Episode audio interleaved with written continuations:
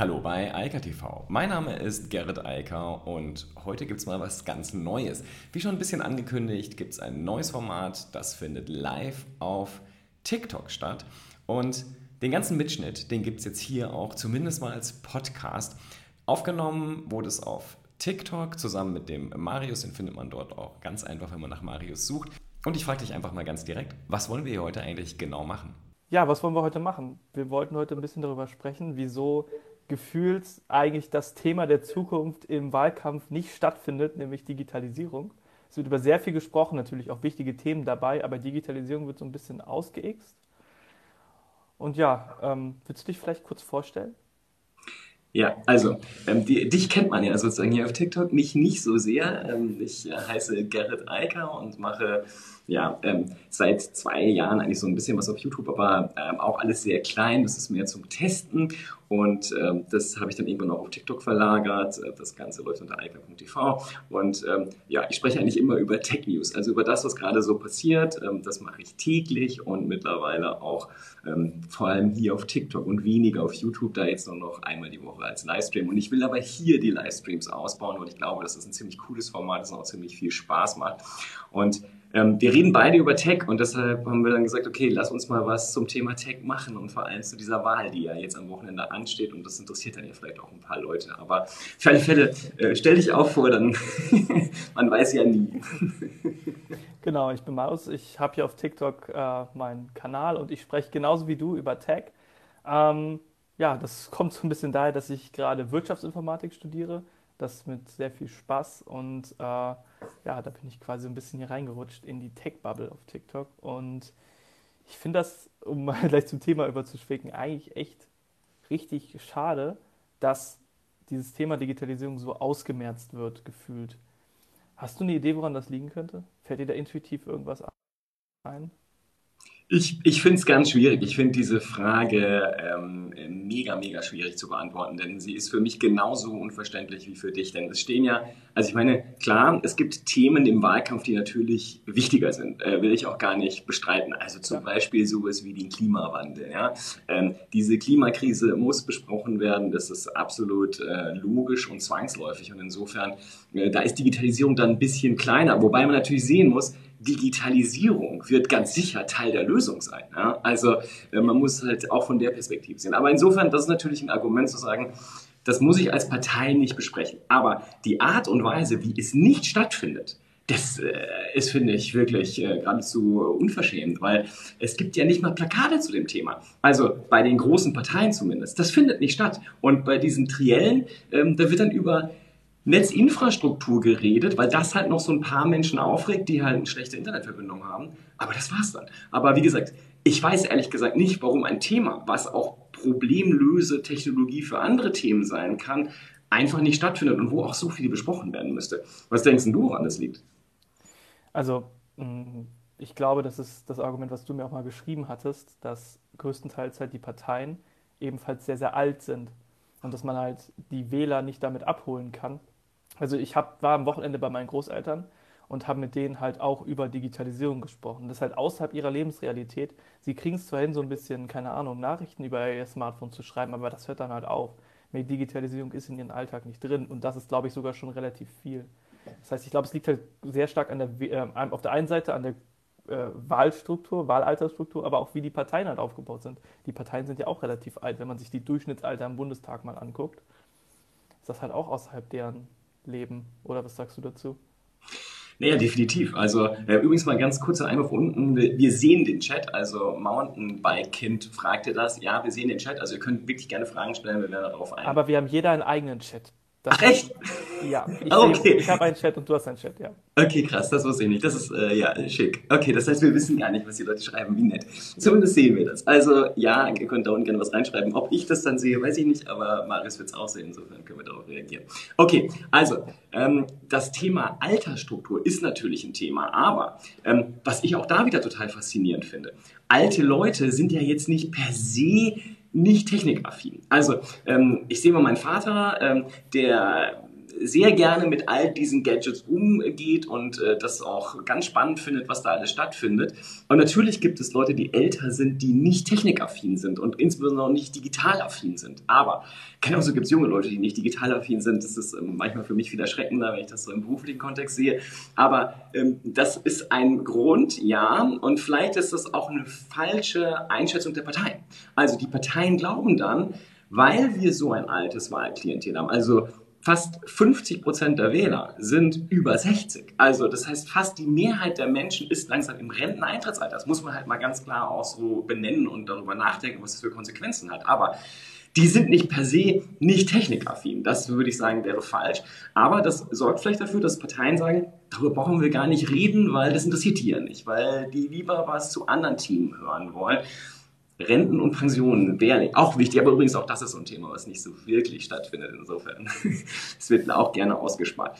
Ähm, eine These, die ich noch habe, warum darüber nicht viel gesprochen wird, vielleicht hat man auch einfach ein bisschen Angst vor dem eigenen Kenntnisstand. Also, ähm, wenn man manche Politiker reden hört, dann denke ich immer, okay, aus welchem Jahrhundert bist du weggelaufen? Also, ja. Könnte natürlich auch so sein. Ich rede lieber nicht über etwas, was ich äh, in keiner Form kenne und beherrsche. Also, vielleicht auch noch ein Argument, warum man das nicht thematisiert.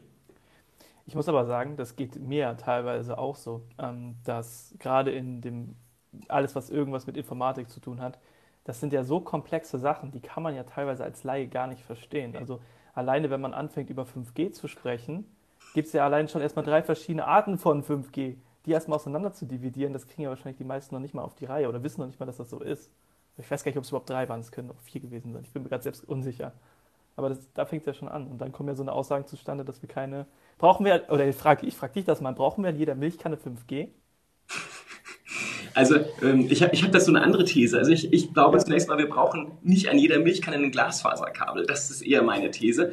Ähm, bei 5G sage ich, ja, ich glaube, dass wir das wirklich flächendeckend brauchen. Also, äh, und ne, ganz ehrlich, es gibt mittlerweile, also 6G wird auch schon getestet. Also, äh, wir sind sogar in Deutschland relativ weit da, was das angeht. Äh, Südkorea und Deutschland ist da technisch führend. Also, das wird irgendwann kommen.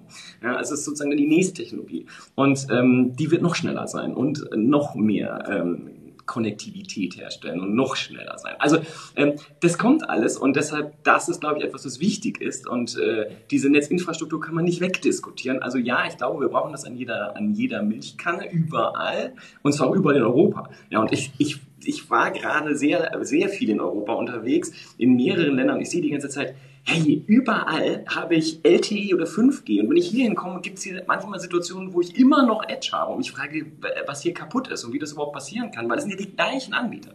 Ja, also die gleichen Mobilfunkprovider geben mir überall in Europa ein gutes Netz, außer hier. Und dann ist es noch sehr teuer und dann frage ich mich schon, was da los ist. Aber okay, schwierig. Also das kaum äh, richtig zu beantworten. Was denkst du? Brauchen wir es überall oder würdest du sagen, brauchen wir nicht dringend äh, und zwingend? Also ich würde mir erstmal wünschen, dass wir erstmal flächendeckend 4G haben würden, aber 4G, also 5G basiert ja auf 4G quasi. Das heißt, es ist quasi eine Grundvoraussetzung dafür. Mir ist da mal was äh, Interessantes aufgefallen. Ich bin vor ein paar Jahren mehrfach über die bayerisch-österreichische Grenze gefahren.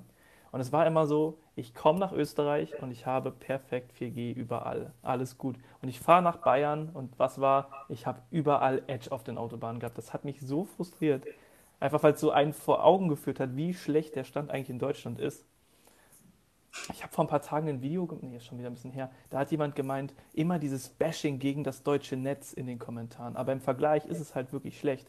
Und das finde ich einfach so traurig für dieses Industrieland. Und ich habe halt wirklich Angst, dass wir irgendwann unseren Anschluss verlieren. Ja. Was das, was das betrifft.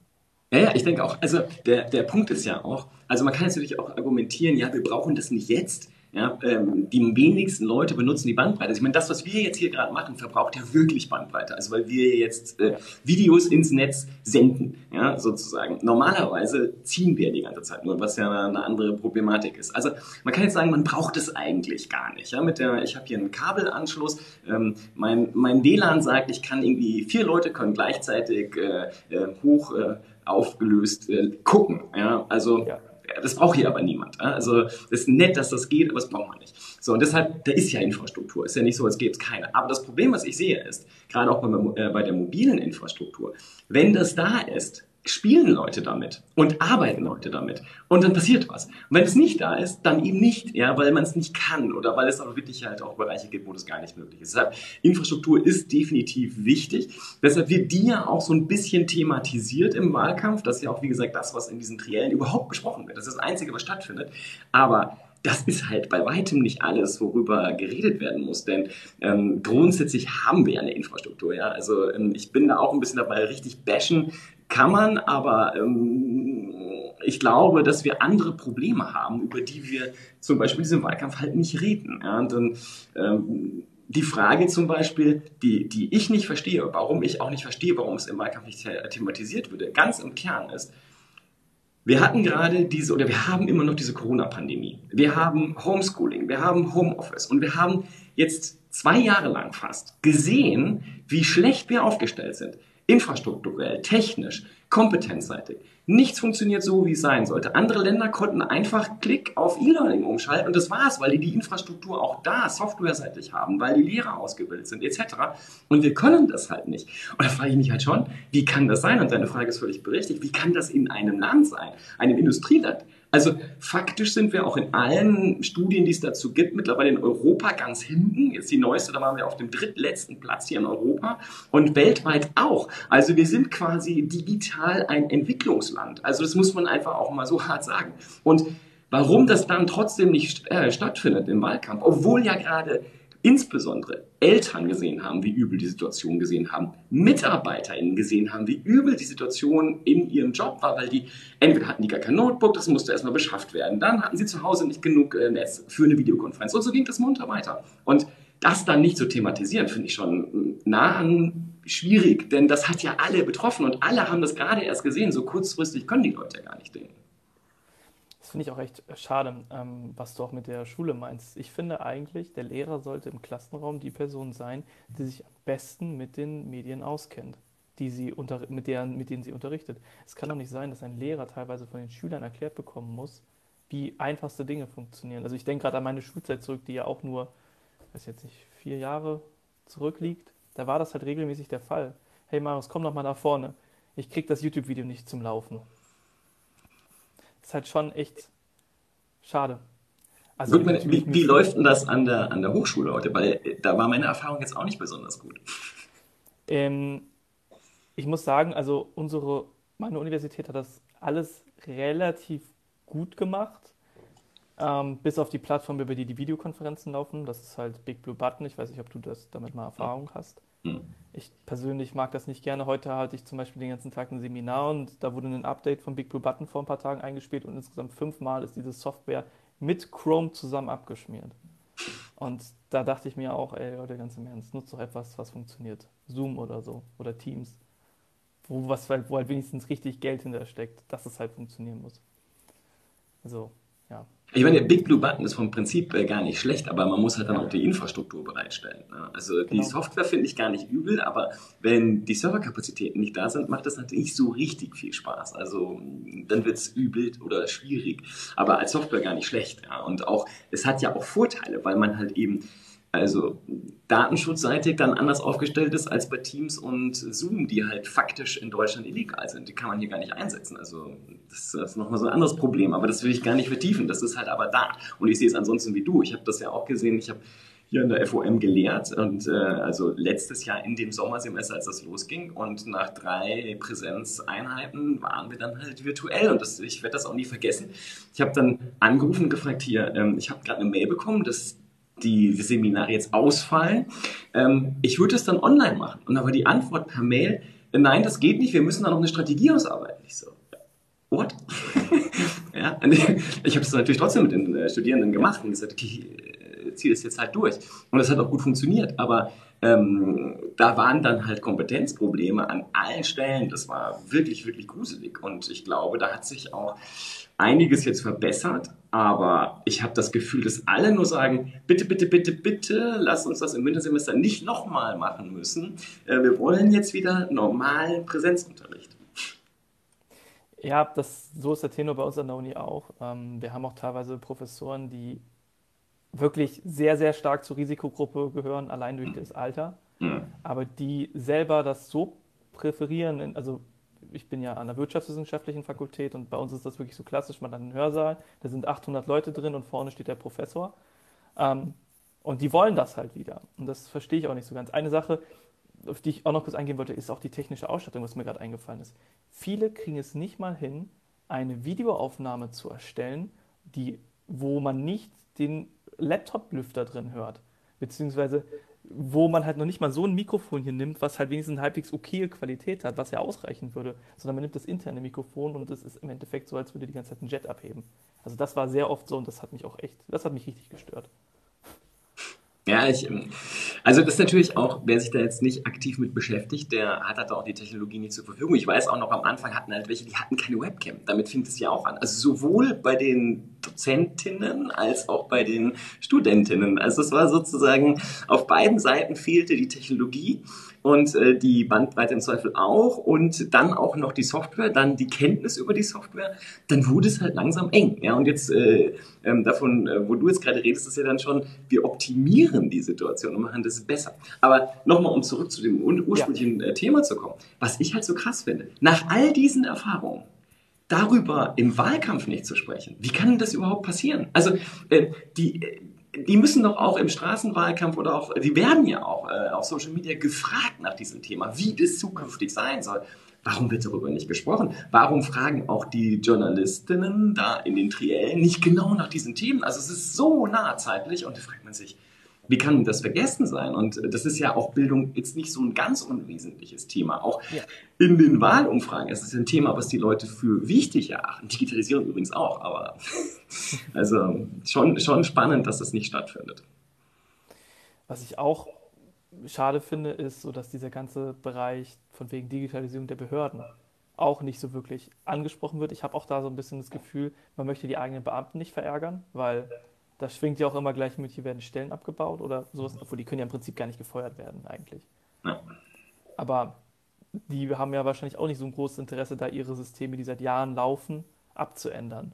Aber ich muss echt sagen, wenn ich mir überlege, dass man teilweise wochenlang warten muss, um irgendeinen Termin für so eine einfache Sache wie eine Fahrzeugummeldung oder eine generelle Ummeldung machen zu müssen, das ist schon echt schlimm. Ja, ich, ähm, also das Thema ist meiner Meinung nach müsste das im Mittelpunkt stehen der ganzen Thematik. Denn wenn wir so über dieses Wort Digitalisierung sprechen, dann geht es natürlich um Effizienz. Ja? Also ähm, da ist natürlich auch das Thema weniger Mitarbeiter, ganz klar, etwas, was die Leute besorgt, wo sie Angst kriegen wegen dem Thema. Ja, aber deshalb kann man ja nicht, nicht darüber sprechen. Und vor allem, da muss man ja auch mal ganz realistisch bleiben. Wir haben die Situation, ich meine, es war vor ein paar Wochen, dass der, der Präsident der Bundesagentur für Arbeit sagt, wir brauchen pro, also wir verlieren jetzt jedes Jahr 500.000 Menschen, die jetzt in Rente gehen oder in Pension und es kommen nur 100.000 nach. Also das muss man sich halt mal vor Augen führen. Das heißt, da ist ein Loch von 400.000 im Jahr auf die nächsten Jahre, einfach demografisch. Das heißt, wenn wir das nicht digitalisieren, wenn das nicht viel effizienter wird, dann wird die Arbeit nicht gemacht. Also man muss doch nicht so viel Angst haben, dass man seinen Job verliert. Die Frage ist, wie ersetzen wir die Leute, die jetzt in Rente gehen? Das ist eine spannende Frage. Und ich glaube, ähm, die Thematik äh, Einwanderung, das ist auch so ein Thema, worüber lieber politisch nicht gesprochen wird. Ähm, das wäre ja eine Möglichkeit. Aber wenn man das nicht will, dann muss man halt zumindest dafür sorgen, dass die Prozesse viel, viel, viel effizienter werden, viel stärker äh, digital gestützt und eben nicht auf Menschen angewiesen sind. Ja, und vor allem ist es ja auch ein riesiger Komfortvorteil. Ich weiß nicht, ob das stimmt. Ich habe das mal irgendwann gehört, dass im Bundestag zum Beispiel nur Schreibmaschinen benutzt werden. Angeblich. Ich hoffe, das ist nicht wahr. Ich weiß, ich bin, ich bin mir nicht sicher, ob es wahr ist. Ich habe es mal gehört und ich glaube, wenn es so wäre, ich fände es richtig schlimm. Auf jeden Fall werden Faxgeräte benutzt, en masse frage ich mich. Es gibt zwei Branchen, die noch Faxgeräte benutzen, aber der, die Politik und die Medizin. Ja, und die ganze Verwaltung, also die Gerichte. Genau. Es gibt Gerichte, habe ich, ich habe ich heute mit einem Freund darüber gesprochen, es gibt Gerichte, ähm, der Steuerberater, und der sagt, es gibt Gerichte, mit denen kann man ausschließlich nur per Fax kommunizieren. Und auch das ist lustig. Also vor ein paar Monaten hat schon die, die, äh, der Datenschützer, Datenschützerin aus Bremen gesagt, dass das gegen die Datenschutzgrundverordnung verstößt. Das hat Hessen jetzt gerade auch gesagt. Das ist also einfach illegal äh, zu faxen eigentlich, wenn man es mal so sieht, weil die Faxe werden ja heute auch über das Internet ver, ähm, verbreitet. Also es gibt ja keine normalen analogen Anschlüsse mehr, also schon seit Jahrzehnten nicht mehr, über zehn Jahren nicht mehr. Ähm, das heißt, das läuft alles übers Netz, aber alles unverschlüsselt. Also diese ganzen Faxe werden quasi als Bilder äh, durchs Netz geschickt und da geht es halt dann wirklich um ähm, sehr personenbezogene Daten und das interessiert einfach keinen, weil die das einfach, die passen sich nicht an und äh, das ist äh, ein ernsthaftes Problem und ja, da kann man jetzt diskutieren, oh Gott, da gehen äh, Jobs verloren. Nee, wir müssen darüber diskutieren, wie kann man die Leute mal in die Jetztzeit holen und in, in die Gegenwart holen, mal ganz zu schweigen von der Zukunft und da muss man auch einfach darüber reden, welche Risiken da heute laufen, wenn Leute mit Faxen äh, ihre Klageschriften durch die Welt schicken. Das ist ja nicht normal. Also schwierig. Aber ähm, auch das kein Thema. Und ähm, auch da, ich habe null Verständnis, woran das liegt, warum das nicht thematisiert wird. Also das ist für mich äh, kaum nachzuvollziehen. Also äh, völlig absurde Situation. Und äh, die, die andere Thematik, die da auch immer reinspielt, ist, wenn wir über dieses Thema sprechen, dann wird immer gesagt, wir brauchen ein Digitalministerium. Zumindest sagen das ja CDU und FDP. Während die anderen Parteien ja sagen, also äh, SPD, Grüne und Linke, dass das verteilt sein soll in allen Ministerien. Und ich frage mich immer, warum das überhaupt eine Diskussion ist, weil das ist etwas, was auch tatsächlich diskutiert wird. Und da denke ich so, warum eigentlich? Wir haben doch seit 2013 eine Staatsministerin, ja, die, die koordiniert das ja. Erst im Verkehrsministerium, dann im Kanzleramt. Also jetzt seit acht Jahren. Und das Ergebnis ist keins. Also, wo soll denn jetzt auf einmal, wenn jetzt Doro Bär plötzlich Digitalministerin wäre, also, dann wird alles gut. Also, das ist auch faszinierend. Also, das sind die Dinge, die dann einfallen, wo man sagt, okay, da kann man zumindest mal ein neues Ministerium schaffen und einen neuen Posten. Aber das hat auch wieder mit Digitalisierung so gut wie nichts zu tun und bringt da auch meines Erachtens keinen Gewinn, denn auch in Unternehmen ist es so, ähm, das muss jede Abteilung muss digitalisieren, jede Abteilung muss ihre Prozesse verändern. Das kann man nicht von oben allen vorgeben, also außer man ist Gott und äh, allmächtig, dann mag das funktionieren, aber sonst ähm, nicht so richtig gut. Also das ist auch so eine Scheindebatte, die da geführt wird, die mit dem Problem eigentlich gar nichts zu tun hat. Und äh, ja, aber auch das, selbst das findet ja auch nicht wirklich statt. Also nicht in der breiten Öffentlichkeit. Da muss man ja überall nachsuchen nach diesen ganzen Informationen. Heise hat jetzt nochmal so eine schöne Artikelserie gebracht. Die haben Interviews gemacht mit sozusagen den zweiten und dritten äh, in den Parteien und darüber gesprochen. Da habe ich auch nur gedacht, ähm, ja, faszinierend, aber ähm, davon hört man nichts. Also alles, was da besprochen wird, findet nicht auf der großen Bühne statt. Und äh, ich finde das, wie gesagt, weiterhin ziemlich, ziemlich äh, faszinierend und äh, schwierig. Würdest du denn sagen, glaubst du, dass so eine Sachen, die ja auch in ein paar Wahlprogrammen drin stehen, wie dass man jetzt ähm, eine digitale ID bzw. einen ähm, digitalen Personalausweis braucht, ob das zielführend ist oder die Grundlage für etwas? Gut, ich meine, klar, du bist, äh, da kannst du mehr drüber reden als ich, aber ähm, so in der Informatik ist es halt so, man braucht halt eine, einen Connector sozusagen. Also wenn ich irgendwas tun will, dann muss ich mich halt ausweisen können. Ja? Und man sieht ja in Estland, wie elementar wichtig das ist. Also wenn ich mich nicht ausweisen kann, also das kann man ja auch über Personen hinwegziehen, also Personen, Firmen, aber halt auch äh, einzelne Softwareprogramme etc., dann kann ich nicht mit anderen zusammenarbeiten. Das geht halt nicht. Ich brauche eine Vertrauensbasis. Ja? Und ich will jetzt gar nicht von Blockchain oder irgendwas anfangen, aber man braucht ja erstmal eine Identitätsfeststellung. Ja, wir haben jetzt gerade neue Ausweise bekommen. Ja, der neue Personalausweis der kriegt da jetzt noch mehr digitale Elemente. Aber das hilft ja nichts, solange diese ID nicht wirklich online funktioniert, also solange ich mich damit online ausweisen kann, gegenüber Behörden und gegenüber natürlich auch allen anderen. Ähm, bevor das nicht geht, haben wir ja überhaupt keinen Spaß mit der ganzen Sache. Das bringt ja null und gar nichts. Also äh, ja, wir brauchen das ganz dringend und wir brauchen das auch nicht neu erfinden. Äh, wenn ich in Verantwortung wäre, ich würde einfach da nach Estland gehen und würde sagen, äh, bitte, genau das wollen wir jetzt auch erstmal haben. Dann können wir gucken, ob wir das anpassen müssen für Deutschland. Das ist ein bisschen größer und so, aber das wäre mal der erste Schritt, weil die machen das jetzt seit mehreren Jahren, also über einem Jahrzehnt und da könnte man viel lernen. Das ist eine, ein EU-Land. Also, glaube ich auch. Also was sagst du dazu? Also ich meine, das ist ja für dich sozusagen ein Brot- und Buttergeschäft. Identität ist ja mal, äh, ohne Login äh, funktioniert nichts. Also. Also ich, ich bin da komplett bei dir. Ähm, ich finde, es ist mega sinnvoll, dass man eine digitale Identität hat, um halt auch die Basis zu schaffen, deswegen habe ich das so gestellt, für, ein digitale, für eine digitale Verwaltung. Wenn ich mich irgendwie an eine Webseite einloggen möchte, wo ich, keine Ahnung, meinen Wohnort ändern muss, also mich umschreiben möchte, ja, dann muss ich erstmal wissen, wer bin ich überhaupt. Wir haben ja aktuell den kuriosen Stand. Im Prinzip der Ausweis hat ja jetzt schon die technische Möglichkeit dafür, um sich digital auszuweisen. Es nutzt nur niemand, weil diese Geräte auf der einen Seite teuer sind. Es gibt zwar die App, die das kann, aber man hat das halt komplett verpennt. Jetzt gibt es ja diesen komischen Workaround mit diesem Post-Ident-Verfahren oder generell diese Video-Ident-Verfahren, wo ja auch schon oft klar ist, dass das nicht gut funktioniert. N26 hatte da ja einen riesigen Skandal mit, dass da ganz viele Kriminelle für Geldwäsche und so weiter sich N26-Konten mit gefälschten Ausweisen erstellt haben, wenn ich das richtig im Kopf habe.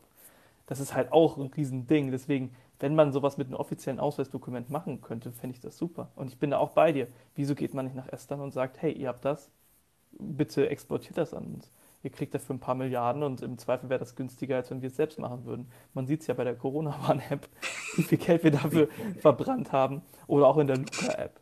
Ja, vielleicht man ja hätte erstmal was. Man hätte ja. erstmal was, das wäre ja so der erste Schritt. Danach kann man es ja gerne dann weiterentwickeln, kein Problem. Aber genau. In Estland ist es ja sogar so, dass du als Ausländer die, ähm, wie heißt das denn, E-Residency ja. holen kannst, wo du dann quasi virtuell Behördenleistung als Ausländer im Endeffekt in Anspruch nehmen kannst. Da kann man sich zum Beispiel das holen und dann in Estland ein Unternehmen gründen. Mit drei Mausklicks gefühlt. Ähm, ein Freund von mir hat das gemacht und zwar ganz am Anfang schon. Ähm, damals war das auch noch richtig problematisch. Also man muss ja dann tatsächlich auch, ähm, also zumindest mein letzter Stand, man muss ja dann auch hier zur Botschaft und so. Also da muss man sich dann auch mal persönlich äh, ausweisen und so. Das geht nicht, das geht zum Beispiel nicht online. Also der erste Schritt ist auch dort äh, sehr papiergebunden, aber ähm, danach kann man dann halt wirklich, und das ist ähm, beeindruckend, kann man alles sehr schnell online erledigen und ähm, ja, das äh, wäre sehr hilfreich, wenn das hier auch so gehen würde. Ähm, und dann hätte man halt auch sehr viele Prozessgewinne natürlich hinterher. Und man, kann darauf halt aufbauen. Vielleicht erzählst du es mal, weil das ist ja sozusagen, äh, bin ich ein Serviceanbieter und ich habe keine Registrierung und kein Login da kann ich alles andere dahinter ja vergessen, weil ich ja mit Geistern zu tun habe, mit Bots und sonst was. Ich kann ja gar nichts tun dann und äh, vielleicht einfach mal den Hintergrund aus der Informatikerbrille. Sorry, du warst gerade weg, leider, für ein paar Also, ich habe gesagt, es wäre wichtig, erzähl vielleicht mal ähm, den Hintergrund, warum man diese Registrierung so unbedingt braucht, weil das ist ja, das ist ja der Klassiker im, im Softwarebereich. Also ein Dienst ohne geht ja gar nicht. Naja, ich meine, irgendwoher ist es ja einfach, also ganz einfach gesagt, man muss ja wissen, wer man ist. Und du hast ja auch am Anfang gesagt, am Anfang muss man ja feststellen, dass du wirklich du bist und da muss man auch einmal papiergebunden hingehen und sagen, hey, ich weiß jetzt nach, dass du du bist und dadurch, dass dann halt zum Beispiel ein Unternehmen den Staat vertraut und die User den Staat vertrauen, ähm, kann der Staat halt quasi garantieren, dass wenn ich mich mit meinem Ausweis, der den Staat ausgestellt hat, ähm, mich ausweise, dass ich halt wirklich ich bin. Und das Ganze muss halt im Endeffekt auf das Digitale einfach überhoben werden. Und würde man das halt nicht machen über so ein offizielles Dokument, hätte man ja das Problem, dass so ähnlich wie bei N26, dass jeder im Zweifel irgendjemand vorgeben kann zu sein. Und das geht ja nicht. Ich meine, man muss ja ganz klar nachweisen, dass du du bist. Also im Endeffekt sich authentifizieren irgendwann mal. Das ist halt, ja. Ich, also wie gesagt, ich, ich glaube, wir sind da einer Meinung, das ist absolut elementar. Ja. Aber wir kommen da nicht vorwärts. Du hast vorhin gesagt, es gibt diese App, aber die App ist ja auch, das ist ja noch super begrenzt. Ich glaube, es funktioniert auf einem einzigen Smartphone, also auf ein, wirklich einem Gerät, also nicht mal auf irgendwie Android oder iOS, sondern es funktioniert, glaube ich, nur auf einem, einem Samsung, äh, einem einzigen Gerät von denen aktuell oder ein oder zwei.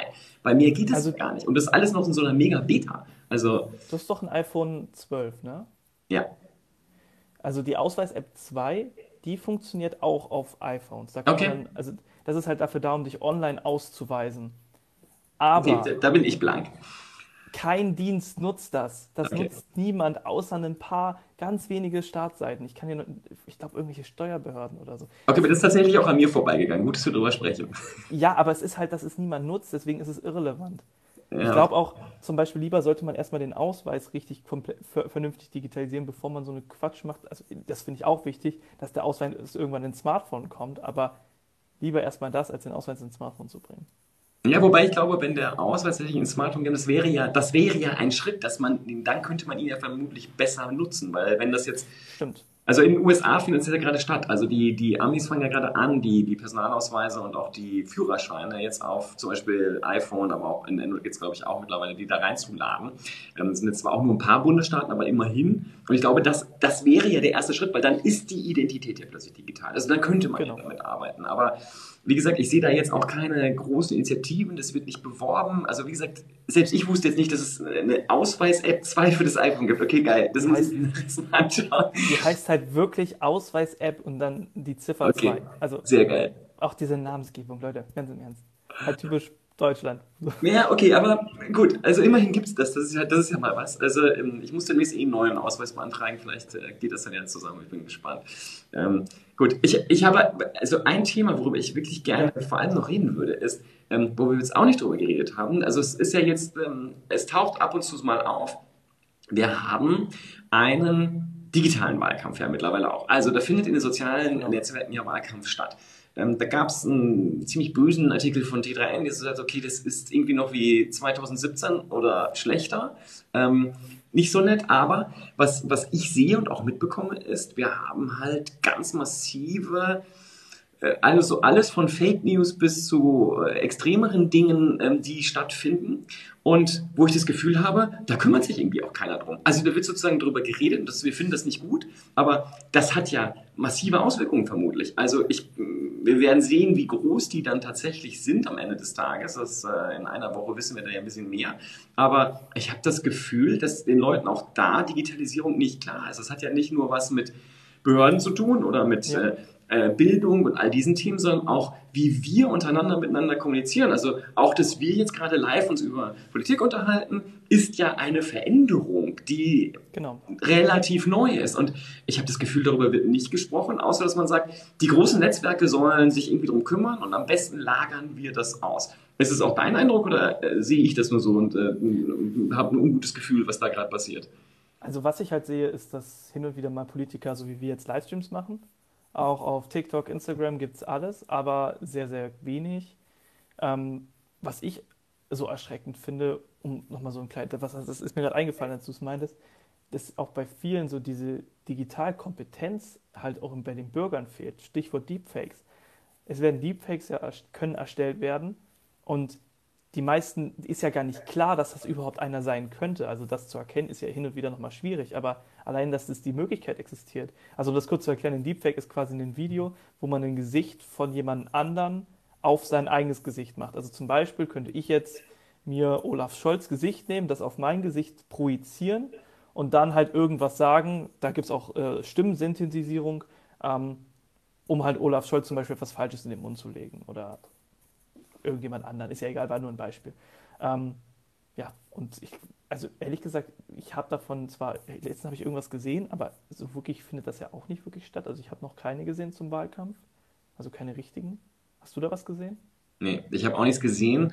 Ähm, ich weiß aber nicht, ob wir uns an den Stellen bewegen im Netz, an denen das geteilt wird.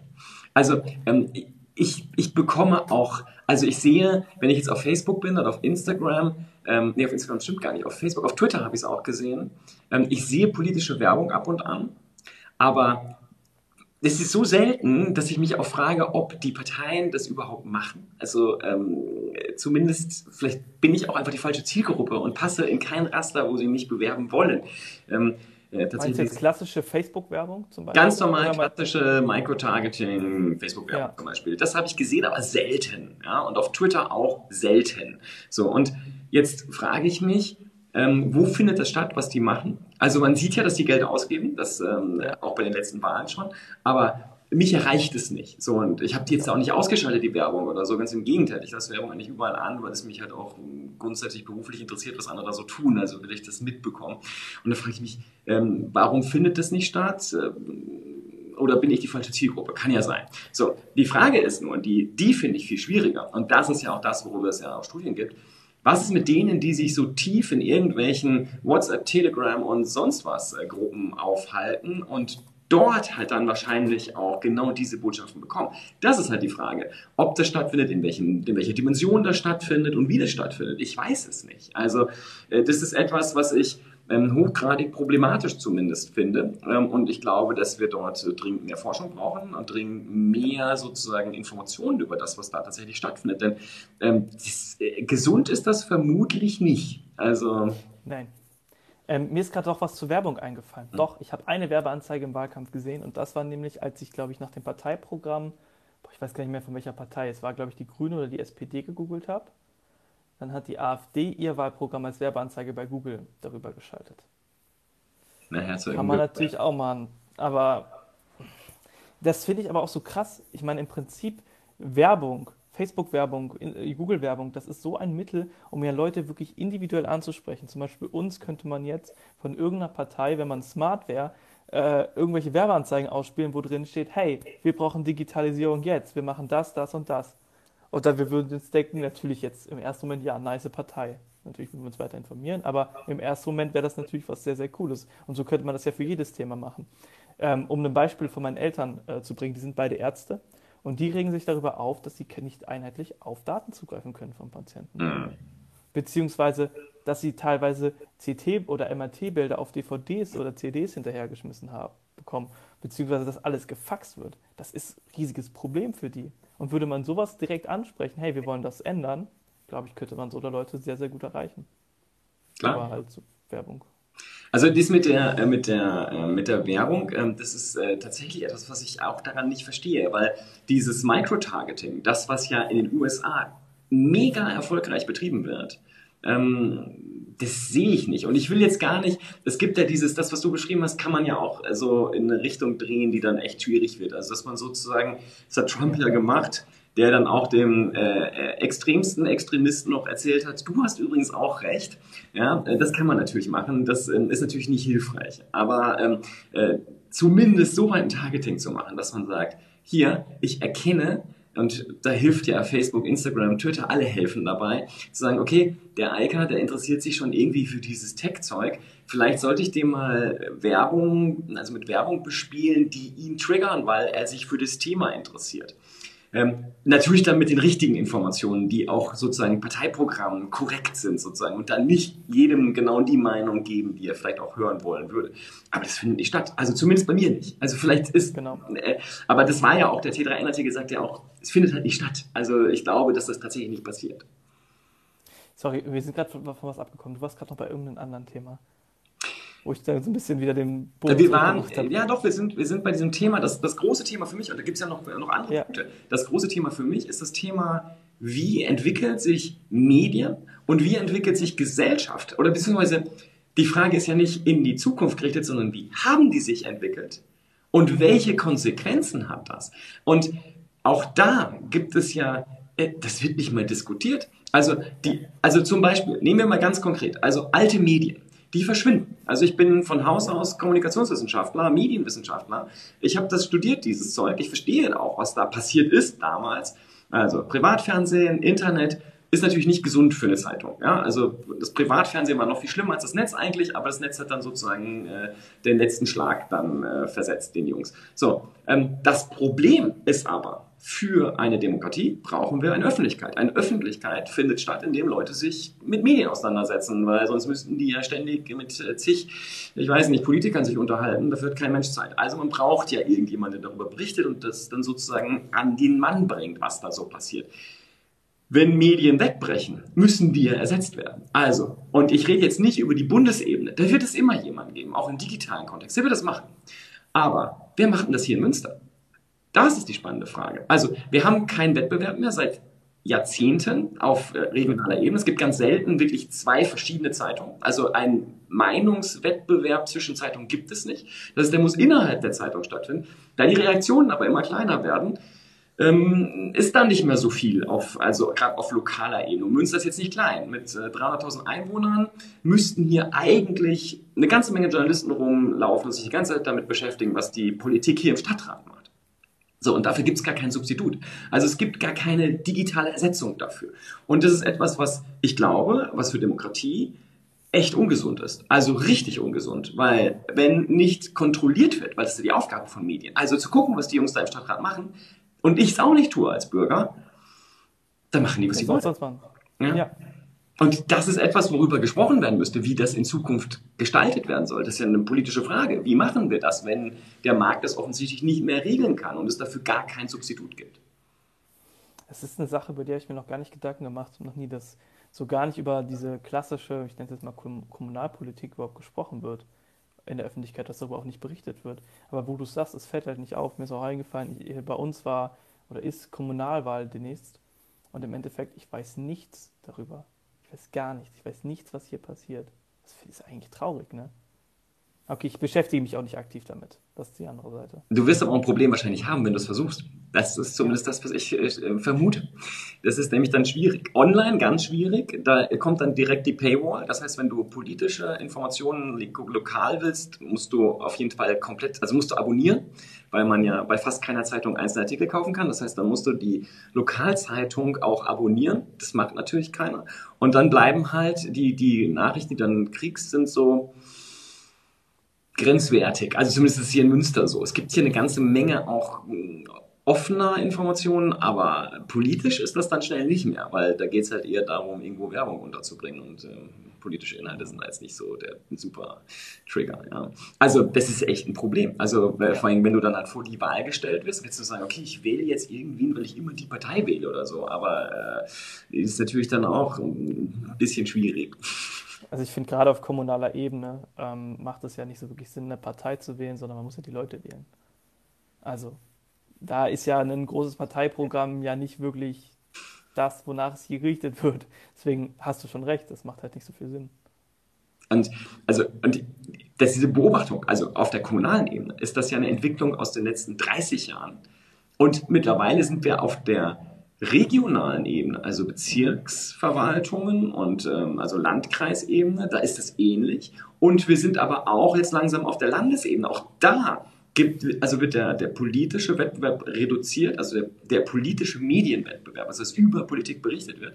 Und das geht halt munter weiter. Und da gibt es auch wenig Ersatz für. Also das heißt, wenn du dich informieren willst, ist das ein, äh, ein, eine Herausforderung. Und das ist halt die Frage, wie kann man das gestalten oder muss man das gestalten, wenn zum Beispiel der Markt das hier nicht tut und also auch gar keine Alternative. Ich kann niemandem Geld geben, der mich dann informiert. Also würde ich schon mal sagen, dass da irgendwie ein Problem besteht, denn offensichtlich ist das kein Markt. Also zumindest keiner, der irgendeinem Verlag Spaß macht oder äh, irgendeinem Online-Dienstleister. So, und auf der anderen Seite haben wir halt natürlich soziale Medien, die anders berichten heute, aber auch da ist zum Beispiel warum berichten Parteien nicht intensiver?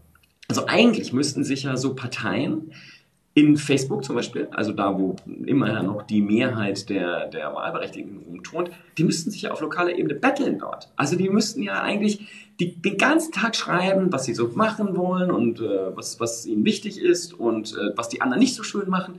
Aber es findet ja nicht statt. Also ich habe tatsächlich alle Parteien hier in Münster abonniert auf Facebook was da so rauskommt, ist, ähm, also, äh, das ist nicht lesenswert. Ja? Ist traurig eher. Wahrscheinlich. Und ja, also, ich glaube, da ist aber parteiintern auch oft ein Problem, dass man gar nicht so die Kompetenz oder die Zeit dafür hat, mhm. weil man ja äh, auf regionaler Ebene wenig Ressourcen hat, um so etwas wie Social Media überhaupt zu stemmen. Aber wenn man mal ehrlich ist, was du ja sagst, müsste man das ja zur Chefsache machen. Und so einen regelmäßige Posts oder Videos oder was auch immer zu dem, was gerade passiert. Ey, das muss doch wohl möglich sein.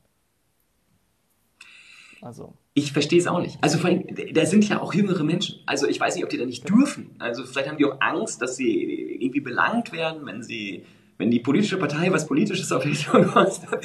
Ich weiß es nicht. Ich weiß nicht, woran das liegt. Ähm, Gefragt hat jemand, ähm, ob ich auch die DKP abonniert habe in Münster. Nein, ich weiß gar nicht, ob die hier tatsächlich eine Facebook-Seite hat oder ob die überhaupt existiert, aber nein. Ähm, ich habe nur die Großen, die auch im Stadtrat sind natürlich, weil ich von denen wissen will, was die so tun. Ähm, aber irgendwas müsste da passieren und ich glaube halt, es wird zum Beispiel sehr viel über den öffentlich-rechtlichen Rundfunk äh, geschimpft. Aber ja. zumindest hier in Münster ist es so, da bin ich eigentlich ganz froh, da gibt es den WDR, der hier auch eine mhm. Lokalredaktion hat und von hier aus berichtet. So, das heißt, das kann ich auch abonnieren und äh, da kriege ich zumindest dann Informationen, wo ich zumindest mal ein Grundlevel habe und nicht das Gefühl, ich bin total blank, was es äh, so auf kommunaler Ebene gibt. Und ähm, da ist halt auch die Frage, da wird ja, da wird ja sozusagen noch dafür gesorgt, dass die weniger im Netz machen dürfen. Ähm, dann frage ich mich eher, wäre es nicht klug, wenn die mehr machen würden. Also ja. wenn die einen Teil der Berichterstattung mal ersetzen würden, die halt in den letzten Jahrzehnten nicht erst durch das Internet, sondern davor schon weggebrochen ist. Also das wäre etwas, was mich interessieren würde.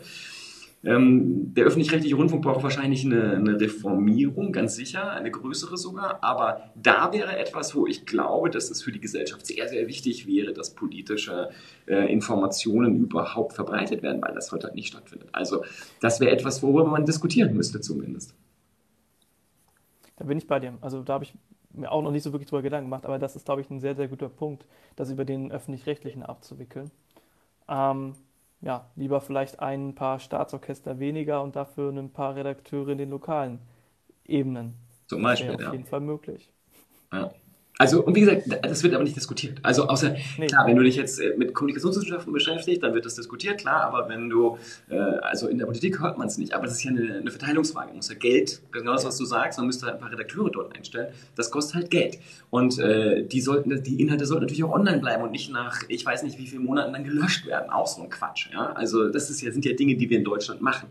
Aber das sind die Videos, oder? Ich glaube, nach 14 Tagen werden noch die Videos gelöscht. Ja, also ich weiß gar nicht mehr. Also einige Inhalte, also aus der Tagesschau und überall verschwinden die Inhalte dann ja. Und dann denke ich so, äh, ich habe das doch bezahlt. Also wir alle haben das ja bezahlt. Ähm, warum darf ich das morgen nicht mehr anschauen? Also sowas Absurdes. Äh, ich glaube, weiß gar nicht, was ich dazu sagen soll. Ich glaube, das hatte was damit zu tun, weil die Privaten sich damals beschwert klar, haben. Klar. Wegen Konkurrenz und so. Aber ja, gut. Natürlich. Information, Tagesschau, was du ansprichst, das kann doch immer online bleiben. Wo ist das Problem? Ich Wenn ein Film oder so nicht da bleibt, ja komm, geschenkt. Ja, aber äh, so ist es nicht.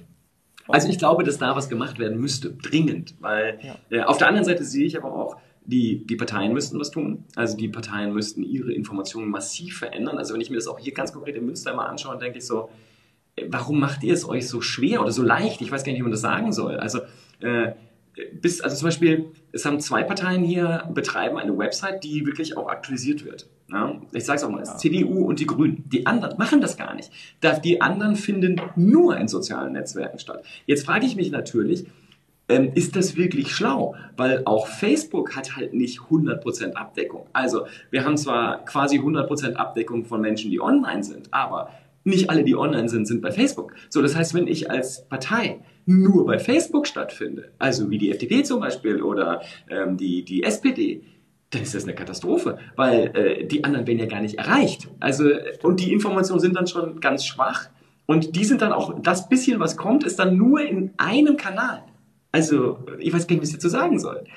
Also es ist halt sozusagen eine Kompetenzfrage dann auch. Und die müssten meines Erachtens auch viel mehr machen. Also auch im Eigeninteresse schon müssten die viel mehr trommeln und darüber berichten, was sie tun. Also das wäre sehr hilfreich, aber offensichtlich besteht da überhaupt kein Interesse dran. Ja, wahrscheinlich schon. Aber ich muss natürlich auch sagen, wer geht proaktiv auf eine Partei-Webseite? Ich glaube, da ist so eine Platzierung in einem ähm, sozialen Netzwerk wie Facebook oder Instagram oder was auch immer schon ein bisschen sinnvoller. Oder man teilt halt den Link über Twitter. Das ist ja auch noch eine Möglichkeit. Ähm, aber ich, du hast schon recht, es muss auf jeden Fall breit stattfinden. Auch dadurch, dass ja zum Beispiel eine Facebook-Seite oder Instagram oder alle ja im Endeffekt, die ja nicht zwangsweise einen Artikel auch anzeigen, einen Beitrag. Ja, also, also auch die Verlinkung, auch das wäre ja, also man muss es doch auf der eigenen Website haben, dann kann man es in allen Kanälen teilen.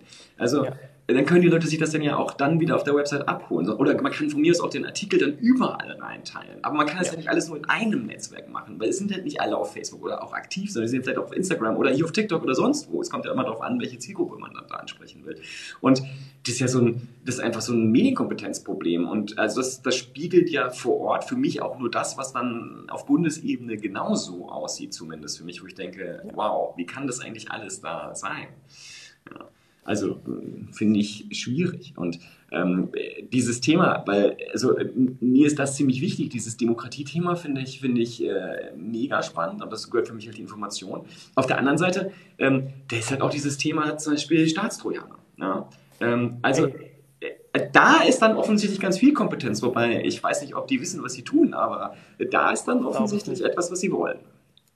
Also ich finde diesen also sozusagen, man, man baut eine Software, welche in der Lage ist, jedes Smartphone zu infiltrieren, alle Daten theoretisch runterzuziehen, alle Chats mitzulesen, die ja nicht ohne Grund verschlüsselt sind. Das finde ich so ein Eingriff, das geht gar nicht. Ich bin mir gar nicht sicher. Ich glaube, dass die Hemmschwelle, das zu benutzen, ist sogar relativ niedrig, ne? Also erstmal, ich finde, das Krasse an der ganzen Nummer ist ja, also äh, von, von dem Hintergrund dieser, dieser Software, ähm, sowas wie Pegasus oder äh, auch das, was wir hier einsetzen, was dann wer auch immer äh, entwickelt hat. Ähm, Aber Pegasus wird ja auch in Deutschland eingesetzt. Wird auch in Deutschland eingesetzt, ja, vom BKA, ja. Ähm, angeblich in einer Light-Version, die nicht so schlimm ist, was auch immer das bedeutet, weil ähm, weitere Informationen gab es zu dem Thema ja nicht. Ähm, aber ja, wird auch in Deutschland eingesetzt, äh, finde ich gruselig. Ähm, aber ich finde, am gruseligsten an der ganzen Situation ist, diese Software, ähm, die übernimmt ja, also die nutzt ja bestehende Sicherheitslücken in ja. den Betriebssystemen aus. Und das ist eigentlich das, das, das ist das wirklich Dramatische. Das heißt, wir haben einen Geheimdienst und einen Sicherheitsdienst, der ja uns schützen soll. Also der dich und mich und alle anderen schützen soll, dass sie das Internet sicher benutzen können. Und jede andere Form von Kommunikation natürlich auch, die halt alle irgendwie übers Netz laufen, inklusive den Fax. Und diese Dienste, anstatt Apple, Google, Microsoft, wer auch immer das Operating System baut oder die Software, ähm, darüber zu informieren, dass da ein Problem ist und dass sie gefälligst diese Lücke schließen müssen, nutzen sie die aus und gehen davon aus, ja, das wissen ja nur wir. Also nur, nur wir, die Guten, wissen, dass es hier eine Lücke bei Microsoft in Windows gibt oder bei Apple in iOS oder bei äh, Google in Android. Also es ist so vermessen und so kurzsichtig, äh, dass äh, allein das meines Erachtens schwierig ist. Aber auch das ist ja etwas, ähm, findet im Wahlkampf nicht statt. Also CDU, SPD sind dafür. Ja, wo, äh, gut, die haben das ja gerade auch massiv ausgebaut in den letzten Jahren. Ähm, die Grünen haben eine ganz komische Position dazu, weil die wollen Staatstrojaner für die Polizei, aber nicht für die, für die äh, Geheimdienste. Keine Ahnung, was das für einen Vorteil haben soll. ähm, äh, die, die Staatstrojaner werden nicht besser, wer auch immer sie in der Hand hat. Es ist immer das gleiche Problem. Ähm, ja.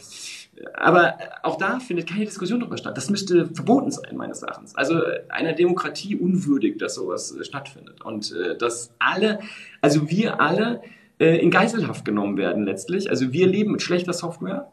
Wir unterminieren, also der Staat unterminiert die Sicherheit seiner Bürger, seiner Organisationen, seiner Unternehmen ähm, äh, und findet das auch noch gut. Also das, in meinen Kopf geht es nicht rein, aber sag du was dazu. Du bist der Informatiker, du bist da viel näher also, an dem Problem eigentlich dran. Ich, ich bin ja eigentlich so, was Software angeht, also aus Sicherheitssicht ein riesiger Freund von diesen Open Source Gedanken. Natürlich, das hat auch viele Probleme, ganz klar, aber aus Sicherheitssicht finde ich das richtig schön, weil man einfach, weil jeder kann im Endeffekt auf die Software zugreifen, sich den Quellcode angucken und sehen, hey, ist das hier ist hier eine Sicherheitslücke drin? Wenn ja, melde ich die, weil ich ja selbst ein Interesse habe, dass die Software sicher ist, weil ich die ja vielleicht einsetze oder was auch immer. Und ähm, dadurch wird gemeinschaftlich eine Software sicher. Natürlich, es gibt auch Fälle, ich meine beim ähm, SSL oder so war das, wo das nicht funktioniert hat, aber zum Beispiel bei der Corona-Van-App, die wurde ja, die ist ja Open Source, jeder kann darauf zugreifen, jeder weiß, wie die, wie die aufgebaut ist, also jeder, der sich auskennt, ähm, kann die sich angucken und nachvollziehen, ob diese App sicher ist und das haben ja auch Leute gemacht. Im Prinzip, die App ist sauber. Ähm, aber zum Beispiel im Vergleich dazu die Luca-App, welche so angeblich so halb Open Source gemacht wurde, aber auch nicht komplett und am Anfang gar nicht. Und man hat gar nicht das komplette GitHub-Repo im Endeffekt, sondern es wurde ein riesiger Commit gemacht. Äh, also ist auf jeden Fall egal. Also, und dadurch tauchen jetzt nach und nach und nach immer weitere Sicherheitslücken auf. Und im Prinzip sieht man an diesen beiden Apps, wenn man die einfach nur mal gegeneinander stellt, was passiert, wenn man eine Software ja im Prinzip nicht öffentlich macht und was passiert, wenn man sie öffentlich macht. Oder was passieren kann. Luca, muss man eh drüber sprechen, das könnte ich mich tagelang drüber aufnehmen. Ich bin sehr froh, dass die jetzt in NRW übrigens illegal ist. Hat ja, mich sehr gefreut, so. Dass sie das. Und in Baden-Württemberg bald auch. Das dauert noch ein Ja, Baden-Württemberg auch. Mhm. Ich war in Schleswig-Holstein und da haben die das ja wirklich konsequent überall durchgezogen. Also mhm. wirklich in jedem Restaurant, wo ich war, musste ich mich damit musste man sich damit einchecken offiziell. Ich habe ich hab das eiskalt nicht gemacht. Also ich habe äh, ich hab, ich hab immer mir Papier und äh, Kugelschreiber bringen lassen ähm, äh, und fertig. Ähm, das mussten sie ja machen und äh, damit war das Thema für mich durch. Ich habe immer so getan, als ich habe auch immer das Telefon demonstrativ dahingelegt und gesagt, äh, das funktioniert bei mir nicht. Dann bringen Sie mir bitte, bitte einen Kugelschreiber. Ich verstehe halt auch nicht, die Corona-Warn-App hat diese Fähigkeit. Wieso nutzt man nicht die? Ich habe keine Ahnung. Vor allem, das ist viel schlauer implementiert, ja, weil es ja Kohorten bildet, es ist nicht personalisiert, es ist alles viel klüger.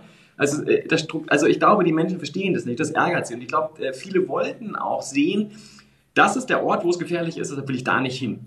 Anstatt zu verstehen, okay, das ist irgendwie überall gefährlich und ähm, ich sollte Menschenmassen meiden, das ist immer hilfreich, egal wo es dann passiert war. Aber das hat halt nicht stattgefunden und die Leute haben das, glaube ich, auch nicht verstanden, das Konzept. Und ja. ähm,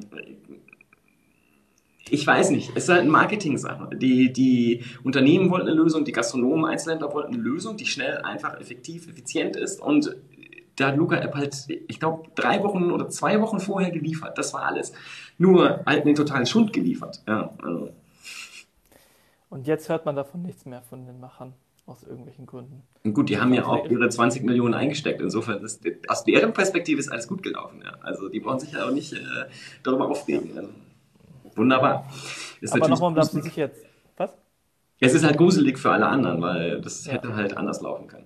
Anyway, ich glaube, ähm, dein Punkt ist viel wichtiger. Also der Punkt ist ja, was machen wir in Zukunft mit solchen Projekten? Und ich finde, es wurde viel über die Corona-Warn-App geschrieben und auch zum Teil gebasht.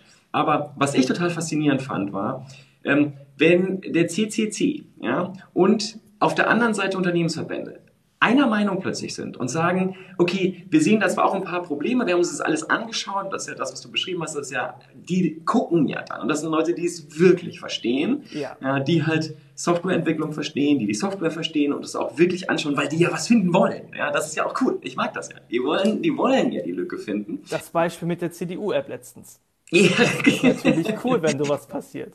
Ja, klar. Ja. Ja, der, man sollte die Leute dann auch nicht auch noch äh, strafrechtlich belangen. Das ist äh, extrem dumm und Unverständnis. Ja. Also jedenfalls, wenn die alle einer Meinung sind und sagen, das ist total, also wir sind zufrieden damit und das ist okay, wir können das noch da und da verbessern und wir sehen ja, dass sie es verbessern wollen, dann ist es für mich ein Weg, wo ich sage, okay, hier wurde was verstanden, hier wurde was richtig gemacht, ja, dass das Ding jetzt, ich weiß nicht, was es unterm Strich jetzt komplett gekostet hat, gekostet hat, ob das notwendig war, weiß ich nicht. Wobei man auch da sehen muss, in diesen ganzen Millionen, ich glaube 30 Millionen sind allein für die Callcenter draufgegangen.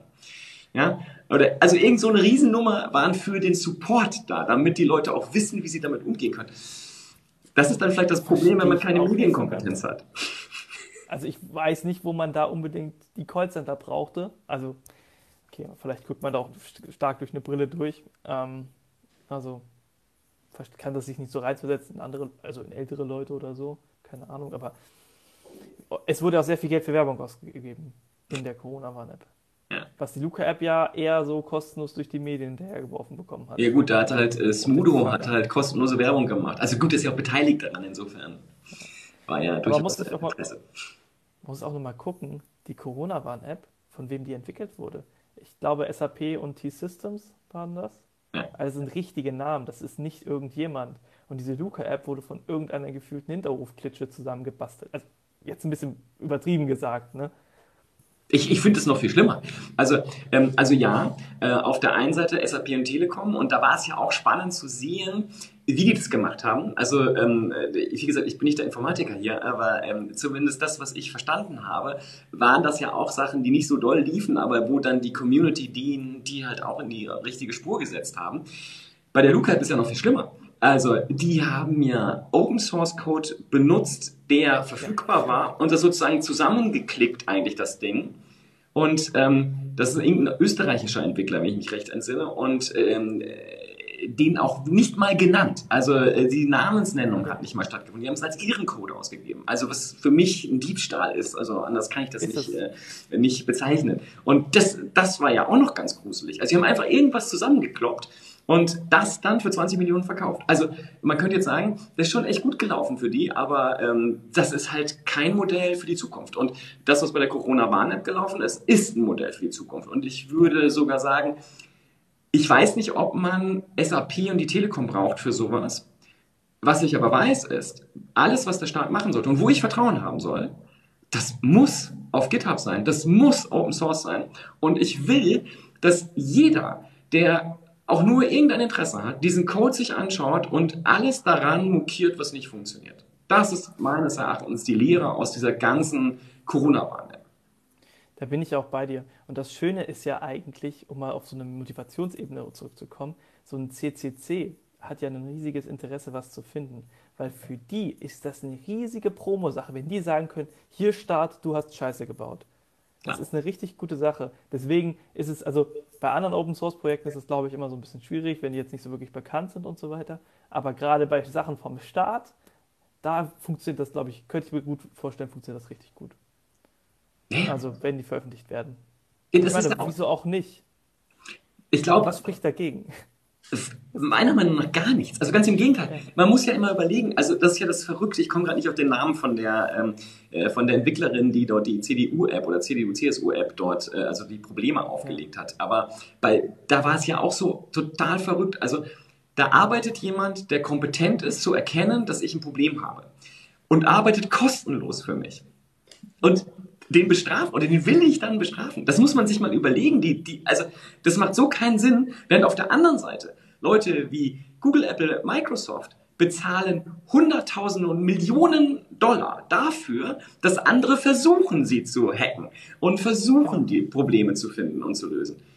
Also so wenig Verständnis im Jahr 2021 finde ich einfach nur krass. Bei mir schreibt gerade jemand, es wird nie Digitalisierung an den Schulen geben. Naja, ich glaube, wir sind auf einem guten Weg. Aber es ist ja zum Beispiel so, dass Apple, Google und so weiter ja Leute einstellen, wenn du sie hackst. Also nicht immer, hin und wieder. Manchmal kriegst du auch einfach nur eine Geldsumme. Aber die finden das ja nice, weil es denen weiterhilft. Keiner hat Interesse daran, ein löchriges System zu haben, wo wir wieder bei Pegasus sind. Ja, es ist halt, Gut, also äh, Pegasus, das, ich glaube, da sind wir einer Meinung. Ich glaube, kein Mensch will Staatstrojaner. Äh, was wir brauchen, ist eine Diskussion darüber. Die Menschen da draußen müssen verstehen, was Staatstrojaner wirklich bedeutet. Dass es äh, nichts ist, was vom Staat kommt, dass da nicht aktiv irgendwas gehackt wird, sondern dass Sicherheitslücken nicht benannt werden. Der Staat ist gar nicht schlau genug, glaube ich zumindest, um sich irgendwo reinzuhacken. Ähm, die nutzen Dinge, die da sind und die geschlossen werden müssen. Also die sind keine Sicherheitsdienste, sondern Unsicherheitsdienste. Das äh, da kann man auch gar nicht wegdiskutieren. Das muss aufhören. So, und ja. ähm, die andere Sache, also das in die nach vorne zu denken, das ist etwas, was viel dringender diskutiert werden muss, wie das in Zukunft geht, weil alles, was unter das Stichwort Digitalisierung gerade auch der Verwaltung fällt, wie gesagt, was nicht Open Source ist, ist für mich als Nutzer eigentlich gar nicht akzeptabel, weil ich überhaupt nicht weiß, äh, was diese App oder die Entwicklung im Web überhaupt, äh, die, die App im Web überhaupt macht.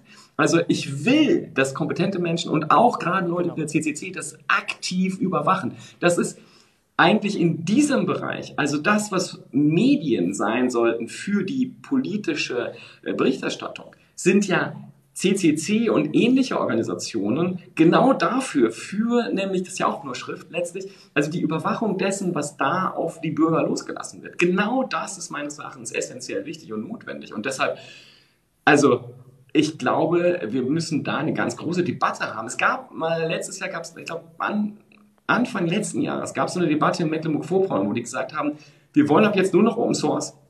Und wir schmeißen Microsoft und alles raus. Ähm, ich weiß nicht, wie der Stand der Dinge da aktuell ist, aber ähm, wir hatten das ja auch mal in München, die haben dann ja auch alles Open Source gemacht, sind jetzt, glaube ich, wieder bei, bei Microsoft zurück. Aber das ist eine wichtige Diskussion meines Erachtens, die auch politisch geführt werden muss und wo auch was passieren muss, weil ähm, ich habe das Gefühl, dass die Parteien da auch blank sind, weil die das nicht diskutieren oder nur als ein Problem sehen oder sagen, läuft ja alles gut mit Microsoft, das ist ja nett dort. Also ich bin ehrlich, ich finde, ein Betriebssystem muss nicht Open Source sein. Das kann von mir aus von Microsoft sein. Auch allein schon aus Convenience-Gründen für die User, das ist ja immer ein Trade-off. Aber die Software, die darauf läuft, Eigenentwicklungen, die für die Verwaltung gebaut werden, die Apps, die, die für die Bürger entwickelt werden, hey komm Leute, das kriegt ihr Open Source hin. Das geht. Also Aber nochmal, du hattest ja die Frage von jemandem nach dem Thema Schulen. Ähm, ja. Weil da ist ja die nächste Sache. Also das ist ja auch, also ich hoffe, dass das irgendwann mal so größer aufbearbeitet wird, weil das, was die Schulen gemacht haben in den letzten 18 Monaten und was sie ja immer noch tun, also im Lichte dieses Digitalpaktes 1, ähm, ist ja ein Login zu bauen, der uns die nächsten Jahre und Jahrzehnte äh, in unschöne Situationen zwingt. Also äh, dadurch, dass, also ich habe nichts gegen, also ich benutze hier selbst ein, ein iPhone aus allerlei Gründen, aber ähm, und ich verstehe auch sogar den Hintergrund, warum man gesagt hat, ja, die kriegen jetzt alle ein iPad. Aber die Konsequenzen, die das hat, ich glaube, darüber wurde da nicht so großartig nachgedacht. Und ich glaube, dass das äh, uns noch ähm, sehr übel auf die Füße fallen wird. Das stimmt. Das, das kann auf jeden Fall sein. Also ich frage mich halt aber, ob die Lösung wirklich ist, so aus Sicht der Digitalisierung, hey komm, wir stellen da jetzt ein Smartboard in die Klasse, jeder Schüler kriegt ein iPad. Ich habe gestern mit meinem 14-jährigen Großcousin gesprochen und der meinte zu mir, ja, wir haben jetzt ein iPad, aber mein Lehrer meint immer noch, wir sollen auf Papier schreiben, was ja okay ist. Aber was bringt es mir, wenn ich dieselben Aufgaben, dieselben Formate nehme und die einfach nur auf, auf also das iPad nur noch das, der Papierersatz ist? Was ist das denn? Das ist doch nicht die Lösung ich habe mich so ein bisschen in den letzten Wochen mit Gamification wegen meiner Bachelorarbeit auseinandergesetzt. Wieso baut man nicht mal vernünftige Anwendungen, die den, zum Beispiel Stichwort Mathe. Alle hassen Mathe. Ja, wieso? Weil sie nicht wissen, wofür es wirklich eingesetzt wird. Man könnte so schöne Aufgaben bauen mit den Medien, die zur Verfügung stehen. Wieso wird das nicht gemacht? Weil es Geld kostet. Um ja, es ist aber auch, ich, ich, glaube, ich glaube immer noch, also ich, ich bin mir ganz sicher, ich, ich kenne auch einige, es gibt Lehrer, die sind super interessiert, super kompetent, haben sich auch in den letzten 18 Monaten ähm, mehr als äh, einen Schulterklopfen verdient, weil sie alles getan haben, um mit allen Mitteln, die sie hatten, ihre Schüler zu äh, unterrichten. So, das als Vorwort.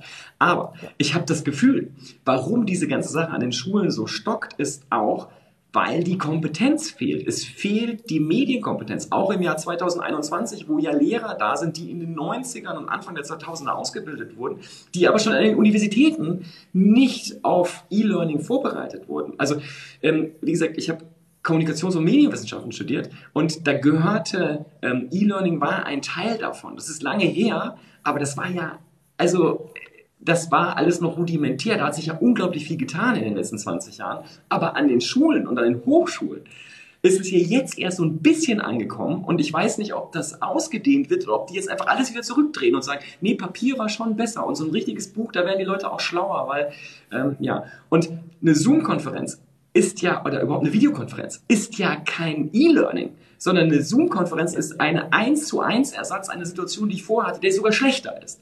Weil, der schlecht, ja weil ich ja weniger Feedback bekomme. Also als Lehrender ist das ja sehr schwierig. Ich glaube, dass die meisten Studierenden verstehen das gar nicht, wie sich, wie krass unangenehm das für, für Lehrkräfte ist, die gar nicht wissen, was ist denn jetzt angekommen. Wenn ich irgendwo im Raum stehe, dann verstehe ich, ohne zu fragen, ob die Leute verstanden haben, was ich gesagt habe oder nicht. Wenn ich einfach vor der, vor dem, vor der Videokamera sitze, keine Ahnung. Ich weiß nicht, ob die das verstanden haben. Woran soll ich es auch äh, festmachen? Ich sehe die ja nicht. Ich sehe nicht die fragenden Blicke, die mich hilflos anschauen. Ähm, keine Ahnung. So. Und das ist halt ein Problem. So. Und E-Learning bedeutet ja, sehr viel Aufwand, um Unterrichtsmaterialien vorzubereiten. Sehr viel Aufwand, der sich aber hinter auszahlt. Gibt ganz viele Studien dazu. E-Learning ist viel, viel, viel effektiver als reiner Präsenzunterricht. Geiles E-Learning plus Präsenz. Das ist sozusagen die Sache. Also weniger Präsenz, mehr echtes E-Learning. Also heißt nicht Videokonferenzen, sondern E-Learning-Systeme, Moodle und so weiter mit äh, äh, cool entwickelten äh, Anwendungen und Videos und äh, sozusagen den entsprechenden Aufgaben. Das ist geil. Das hilft. Und das macht Lernen viel einfacher, angepasst an den Schüler oder an den Hochschüler, wie auch immer. Aber das findet ja nicht statt. Auch das wird auch nicht diskutiert. Und das wäre ja auch, wir haben Dauerlehrermangel, ja. Also, und der wird uns noch begleiten. Also, der wird noch stärker in den nächsten Jahren. Wir müssen das effizienter machen. Wir brauchen ein anderes Bildungssystem. Keine Diskussion. Ich weiß gar nicht, warum das nicht diskutiert wird. Stimmt, Bildung ist auch ein Thema, was eigentlich komplett ausgeklammert wird. Letztes, beim letzten Wahlkampf war das präsenter, viel präsenter. Aus irgendwelchen Gründen. Ich habe das ja ähm, vorhin schon gesagt. Nochmal, Entschuldigung, aber Entschuldigung, dass ich unterbreche, aber ich finde das so krass. Wir hatten jetzt gerade diese Corona-Krise, ja, in den letzten anderthalb Jahren. Es wurde uns allen vorgemacht, wie beschissen, Entschuldigung, aber wie schwierig das System dort ist. Und wir diskutieren nicht darüber. Wir haben eine Bundestagswahl und es wird nicht diskutiert. Das ist absurd. Das ist echt absurd. Ich verstehe es auch nicht. Ähm, also ich kann ja mal so erzählen, was wir zum Beispiel bei uns an der Uni machen. Ähm, da ist es zum Beispiel so in dem Modul, wo ich selber auch unterrichtet habe. Ähm, da haben wir halt auf der einen Seite die Präsenzvorträge, die gehalten werden, Vorlesungen.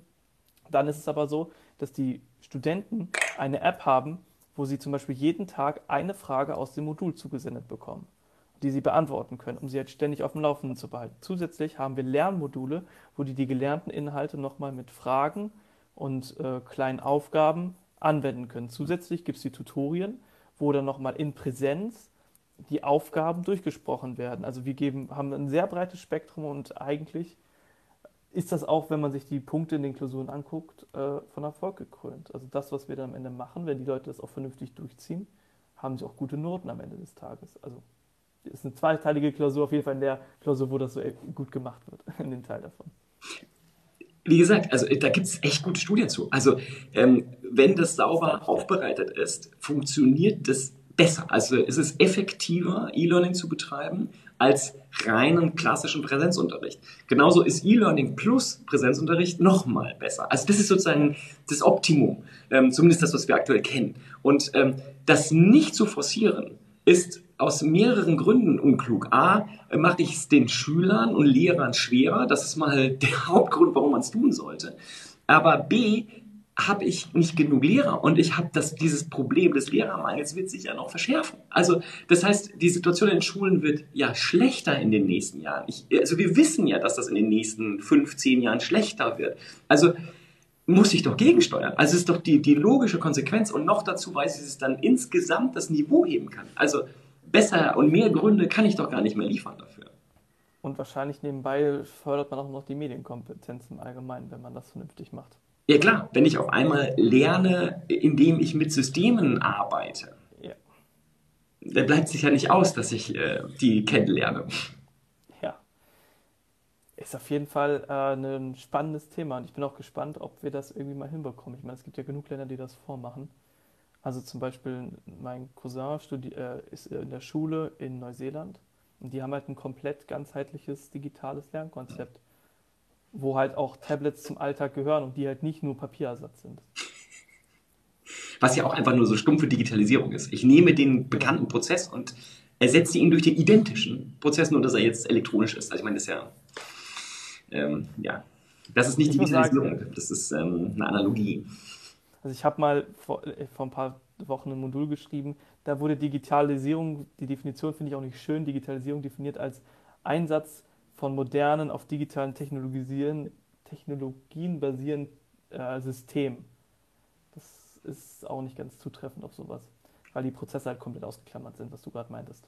Das halt das ja, ich meine, das, das, äh, das Smartphone ist nicht deshalb smart, weil es äh, einfach nur ähm, sozusagen das alte Telefon mit einem größeren Display ist, sondern weil eine ganze Menge Technologie da drin ist, die halt wirklich das Ganze verändert hat. Deshalb telefonieren wir heute auch so wenig, ja, weil dieser Prozess äh, dabei gestorben ist in dem ganzen Wandel.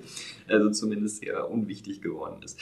Ähm, ich würde, ich weiß nicht, wir sind weit über die Zeit hinaus, aber ich würde ein Thema könnte ich noch draufwerfen, das, äh, das habe ich sozusagen noch, weil ähm, das ist etwas, was das hatten wir so ein bisschen. Also wenn wir darüber reden, wie zum Beispiel digitalisiert wird an den Schulen, dass sie plötzlich mit iPads rumrennen und eingeloggt sind in äh, eine gewisse Standardsoftware, was wie gesagt nicht vom Prinzip her schlecht ist, aber was man halt wissen muss, was das für die nächsten Jahre und Jahrzehnte bedeutet, weil man jetzt da drauf gelockt ist. Ähm, GAFA ist halt auch noch so ein Thema. Ähm, da gab es diesen Ansatz von der Digitalsteuer, den dann ja nur Frankreich durchgezogen hat, weil die Europäer und insbesondere die Deutschen nicht mitgemacht haben. Und war das mal auf Scholz, der das überhaupt durchgesetzt hat? Der, der jedes, er, er, es ist nicht passiert bisher. Also ich weiß nicht, aber lass uns mal drüber sprechen.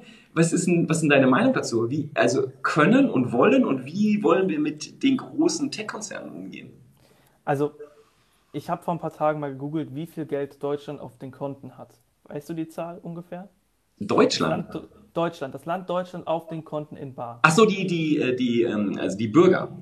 Nee, nee, nee, das Land der Staat? Wie viel hat der Bund auf seinen Konten liegen? Boah, keine Ahnung, das weiß ich nicht. Ich weiß, dass die, die, was das Vermögen der Bürger ist, glaube ich, ungefähr. Aber ich weiß, dass wir drei Milliarden Schulden, äh, drei Billionen, also 3000 Milliarden Schulden haben, aber ich weiß nicht, wie viel Cash wir haben, keine Ahnung. 30 Milliarden plus minus schwankt natürlich okay. immer. Mhm. Weißt du, wie viel Apple Cash hat? Ähm, ich glaube irgendwie 150 oder 180, irgendwas so die letzte ja. Zahl, die ich im Kopf hatte. Ich habe 159 als letztes im Kopf. Aber da sieht man alleine mal, dass Apple alleine als Unternehmen finanzstärker ist, um Massen als Deutschland. Ich glaube, es wäre nicht vermessen zu sagen, Apple könnte Deutschland kaufen. Nein, ja, ich glaube schon. Mit Cash. es wäre ein schlechtes Geschäft, wenn sie es kaufen. Ja, also äh, damit will ich einfach nur sagen, die Großkonzerne sind eine relevante Macht im Verhältnis zu den Ländern. Auch, und dadurch, dass sie halt multinational geworden sind, haben sie halt alle Tricks, um die Steuern zu vermeiden. Und ich bin ehrlich, wenn Deutschland einen Euro verdient, muss ihn auch in Deutschland versteuern, mal abgesehen von der Umsatzsteuer. Und da bin ich halt komplett dabei, so eine digitale Grundsteuer, wenn die weltweit eingeführt wird, damit es sich halt nicht mehr lohnt, die Konzerne, äh, dass die halt irgendwo anders entfliehen, finde ich halt mega gut. Auf der anderen Seite müssen wir uns in Deutschland aber mal überlegen, was können wir machen, dass die Konzerne sich vielleicht nicht nach Irland setzen, sondern nach Deutschland setzen. Oder nach Luxemburg. Oder nach Luxemburg, genau. Müssen wir auf die Amazon-Pakete gucken. Da steht immer, dass es aus Luxemburg kommt. Das Paket wurde nie aus Luxemburg durchgesendet, das wurde aus Deutschland gesendet. Aber nur als einen Punkt. Deswegen, also ich denke, dass es auf jeden Fall ein guter Punkt ist. Ich meine, du bist doch, du hast doch ein Unternehmen, ne? Du musst jeden Euro hier in Deutschland versteuern und du kannst nicht fliehen. Wie auch. Wie? Ich, ehrlich gesagt, ehrlich gesagt, ich will aber auch gar nicht fliehen. Also um das auch noch dazu zu sagen. Ja, oder auch jetzt um mal bei dem Beispiel Amazon zu bleiben. Amazon hat so viele LKWs in Deutschland. Und die fahren auf deutschen Straßen und werden von deutschen Steuergeldern bezahlt. So, wieso soll Amazon nicht genauso wie der kleine mittelständische Logistikfirma in Deutschland seine Steuern in Deutschland bezahlen. Ich verstehe es nicht. Also ich bin auf jeden Fall komplett bei, dass das gemacht werden muss. Aber wie gesagt, auf der anderen Seite halt auch den Standort attraktiver machen für diese Konzerne. Ich, ich finde, es, es gibt ganz viele Aspekte dabei. Also ich finde erstmal, ähm, das, was du, äh, die Frage, die du gestellt hast, äh, die, die finde ich am spannendsten an der Sache. Und jetzt, das ist jetzt nur auf Europa bezogen. Also ja, eigentlich, du hast gesagt, es müsste sozusagen global einheitlich sein. Ähm, eigentlich. Äh, ich bin total bei dir, nur das ist ungefähr momentan so realistisch wie, ähm, ich weiß nicht. Aber globaler Zertifikatehandel für CO2. Genau, genau, das ist genauso realistisch, richtig, richtig. ähm, bei mir wird gerade gefragt, ganz kurz, um da einzukretschen, nach, nach Dubai. Also die Großkonzerne, äh, Apple und so weiter, die versteuern ihr Geld aus Europa nicht über Dubai. Nach Dubai ziehen die ganzen Influencer und so. Und Online-Marketing-Gurus oder was auch immer. Irgendwelche zwielichtigen Gestalten in der Regel, weil die in der Regel Personengesellschaften sind und das über Dubai um einiges steuergünstiger machen können. Der, der Marius, wenn er so weiter, äh, so weiter gehypt wird, dann zieht der Marius bald nach Dubai. Wenn er in Dubai ist, wissen wir, dass er erfolgreich war, so richtig. Nein, aber, nach Estland machen, da hat man auch keine Besteuerung. Oder zumindest eine andere. Und, und das Internet ist schneller. Stimmt. ähm, aber zurück, also den, den anderen Punkt, den du gemacht hast, den finde ich total spannend. Und zwar die Frage, ähm, warum hocken die in Irland und in Luxemburg? Und das ist ja, das sind ja EU-Länder. Also es ist ja jetzt sozusagen nicht, auch nicht die Schweiz oder, oder Norwegen oder irgendein anderes europäisches Land, was nicht in der EU ist, das sind EU-Staaten.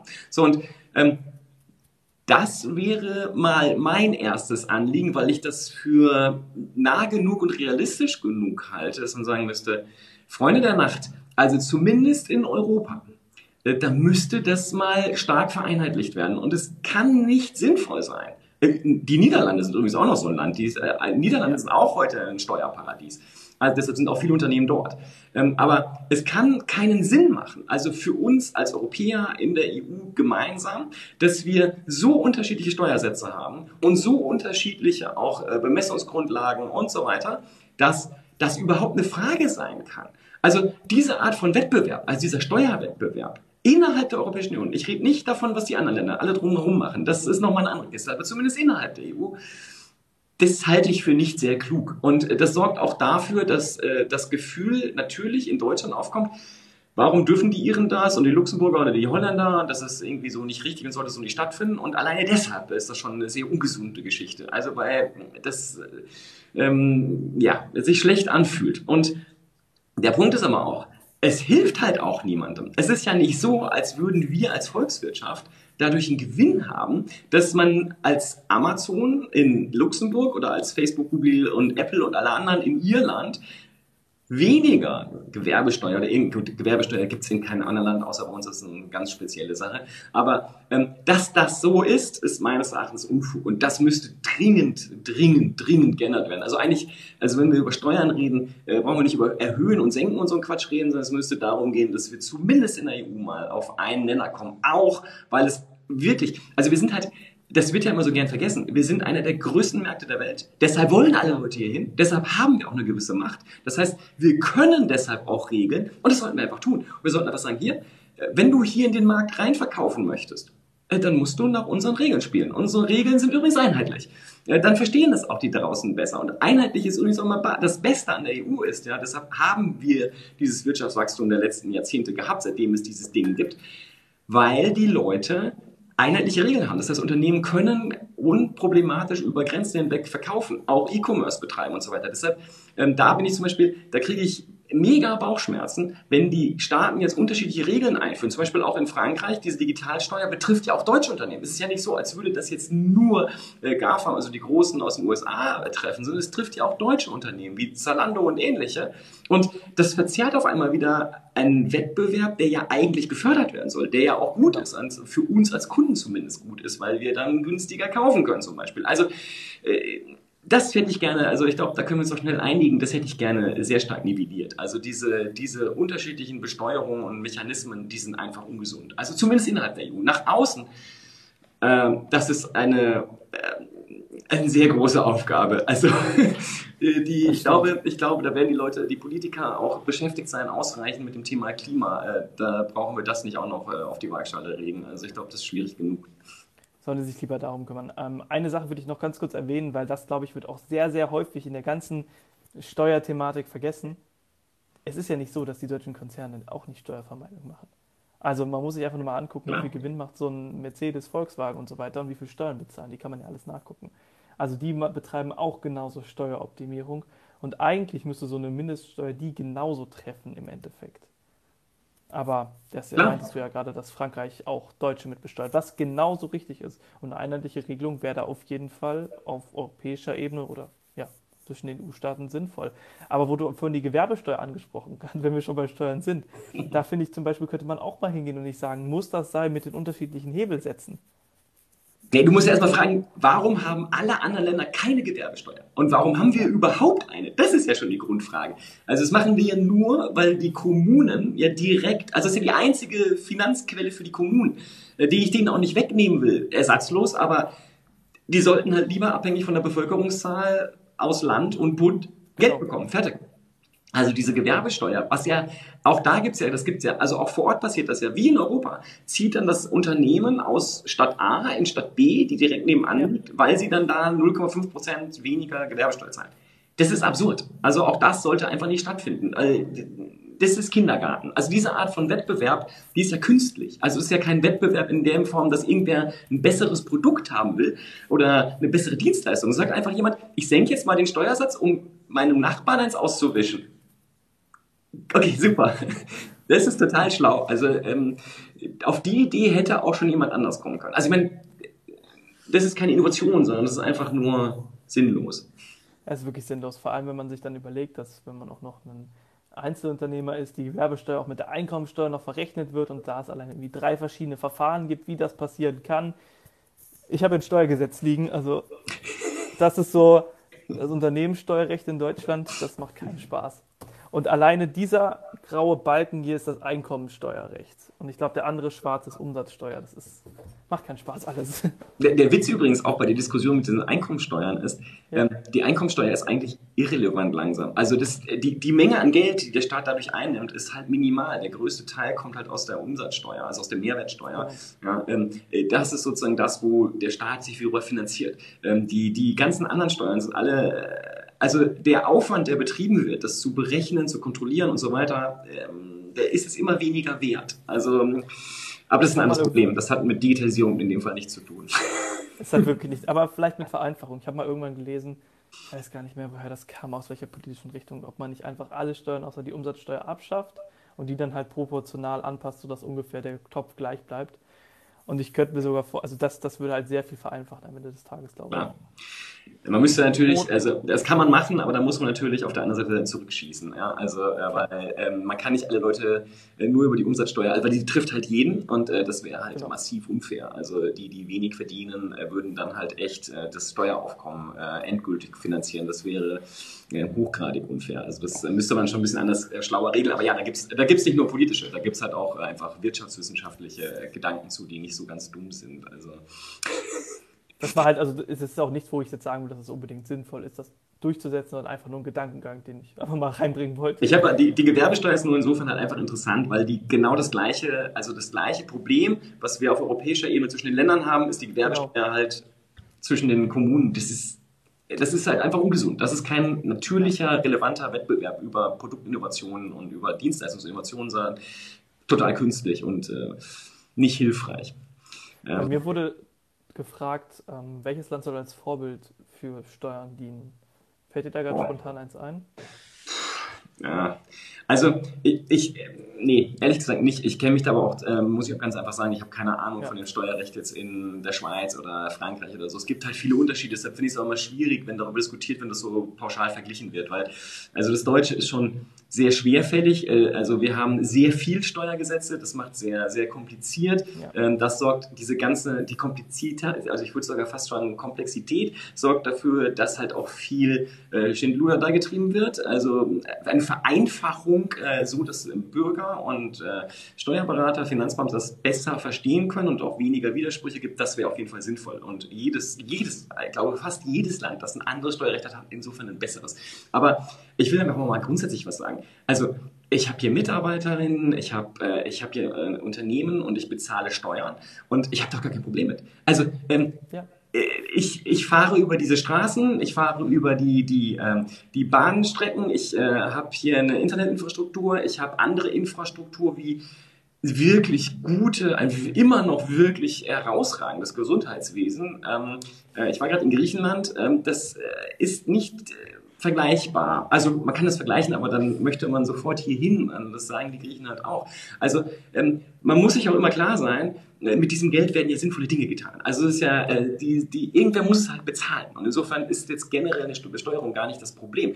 Ähm, das Problem, was ich mit Besteuerung habe, ist, und deshalb auch dieses Thema GAFAM halt, mein Problem fängt da an, wo für mich ein Nachteil entsteht, zum Beispiel als Unternehmer gegenüber jemandem, der international tätig ist und diese ganze Klaviatur spielen kann. Und ich verstehe auch Apple und Amazon. Ich verstehe das auch. Wenn ich die Menge von Wirtschaftsprüfern, Steuerberatern, Juristen äh, bezahlen könnte äh, und das tun würde und sozusagen optimieren wollte für mein Unternehmen, würde ich genau das Gleiche machen. Weil die verhalten sich ja nicht illegal. Die hinterziehen ja keine Steuern. Also die verhalten sich legal, nur die können Sachen machen, die andere Leute gar nicht tun können. Also ein Einzelunternehmer oder auch ein kleiner Unternehmer in Deutschland kann das halt nicht. So und das ist halt etwas, was ich sehr, sehr schwierig finde und äh, wo ich dann auch äh, das fühlt sich ungerecht an und unfair ist jetzt nicht so das, was ich besonders gerne mag. Also äh, das ist etwas, was mir wichtig wäre. Also Steuern zu zahlen ist äh, kein Problem. Äh, Unfairness in dem System, das ist etwas, was ein Problem ist. Und auch, wie gesagt, nicht nur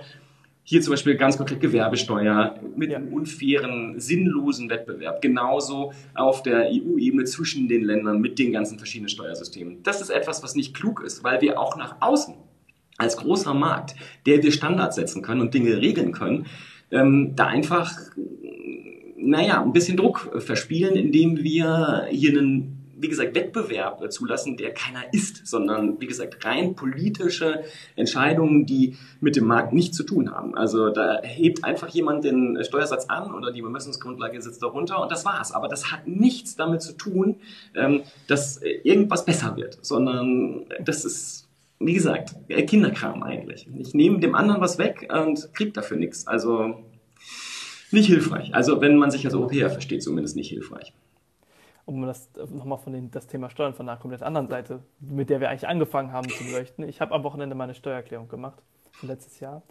Und ich muss echt sagen, mir macht das echt gar keinen Spaß. Ich glaube, das macht niemand Spaß, aber ich habe das auch mit einem Steuerprogramm gemacht und so eigentlich so, wie man es eigentlich als Privatperson am besten irgendwie machen kann, aber das, so sollte es doch nicht sein. Alleine schon, ich musste drei Steuererklärungen machen. Halt einmal die Einkommensteuer, Gewerbesteuer und Umsatzsteuererklärung, dass ich jedes Mal bei jeder Steuererklärung neu meinen Namen eingeben musste, meine Adresse, meine Telefonnummer, meine Steuernummer. So Leute, ganz im Ernst, wo ist das Scheißproblem, das Ganze doch mal zu übernehmen? Deswegen finde ich diesen Gedanken, dass man das irgendwie doch mal auch für den Bürger vereinfachen könnte, eigentlich mega sinnvoll. Also klar, man kann sich jetzt ja auch Sachen schon ziehen, zum Beispiel meinen ähm, Job bei der Uni, der, den konnte ich einfach reinladen direkt. Das fand ich super, aber so der Rest natürlich nicht. Ja, also ich meine, ähm, wie gesagt, äh, ich verstehe dein Leid. Ist es das erste Mal, dass du es gemacht hast? Äh, nee, ist nicht das erste Mal, aber dadurch, dass ich jetzt äh, wegen TikTok hier Einzelunternehmer bin, geht das nicht mehr über so eine App wie Steuerbot oder so, die mhm. das ja schon sehr einfach machen, sondern halt über Wieso. Aber es wird noch, es wird, äh, glaub mir, also ähm, umso mehr du da reinrutscht, desto spannender wird das. Ey, ich finde Steuern mega spannend. Ne? Ich habe freiwillig ein Steuermodul, deswegen hatte ich auch das Steuergesetz hier liegen, ähm, belegt letztes Semester und ich fand das wirklich spannend, wie das in Deutschland funktioniert. Aber wenn man es dann praktisch umsetzen muss, ich habe ein bisschen Bauchschmerzen gehabt. Also jedenfalls Digitalisierung wäre da sicherlich hilfreich und auch, auch da sind wir sozusagen beim Ausgangspunkt. Es, es gibt da auch, also das wird dann so diskutiert über, also die Diskussion ist ja, wie verhalten wir uns bei Einkommensteuersätzen zum Beispiel, wo man einfach sagen muss, das ist gar nicht die wichtigste Quelle von, von Steuereinnahmen des Staates. Das ist einfach auch so ein Irrglaube, der auch in der Bevölkerung einfach herrscht. Das ist einfach schlicht falsch. Äh, Umsatzsteuer ist wichtig. Aber ähm, das wird diskutiert, aber darüber zu diskutieren, wie können wir das System besser machen, also das ist das, was du haben willst und was ich auch haben will, dass es weniger Aufwand produziert, was ja einfach nur Kosten sind. Aus unternehmerischer Perspektive sind es schlicht Kosten, die weg sind. Da ist auch auf der anderen Seite nichts, was dagegen äh, sozusagen gerechnet werden kann. Es ist einfach weg.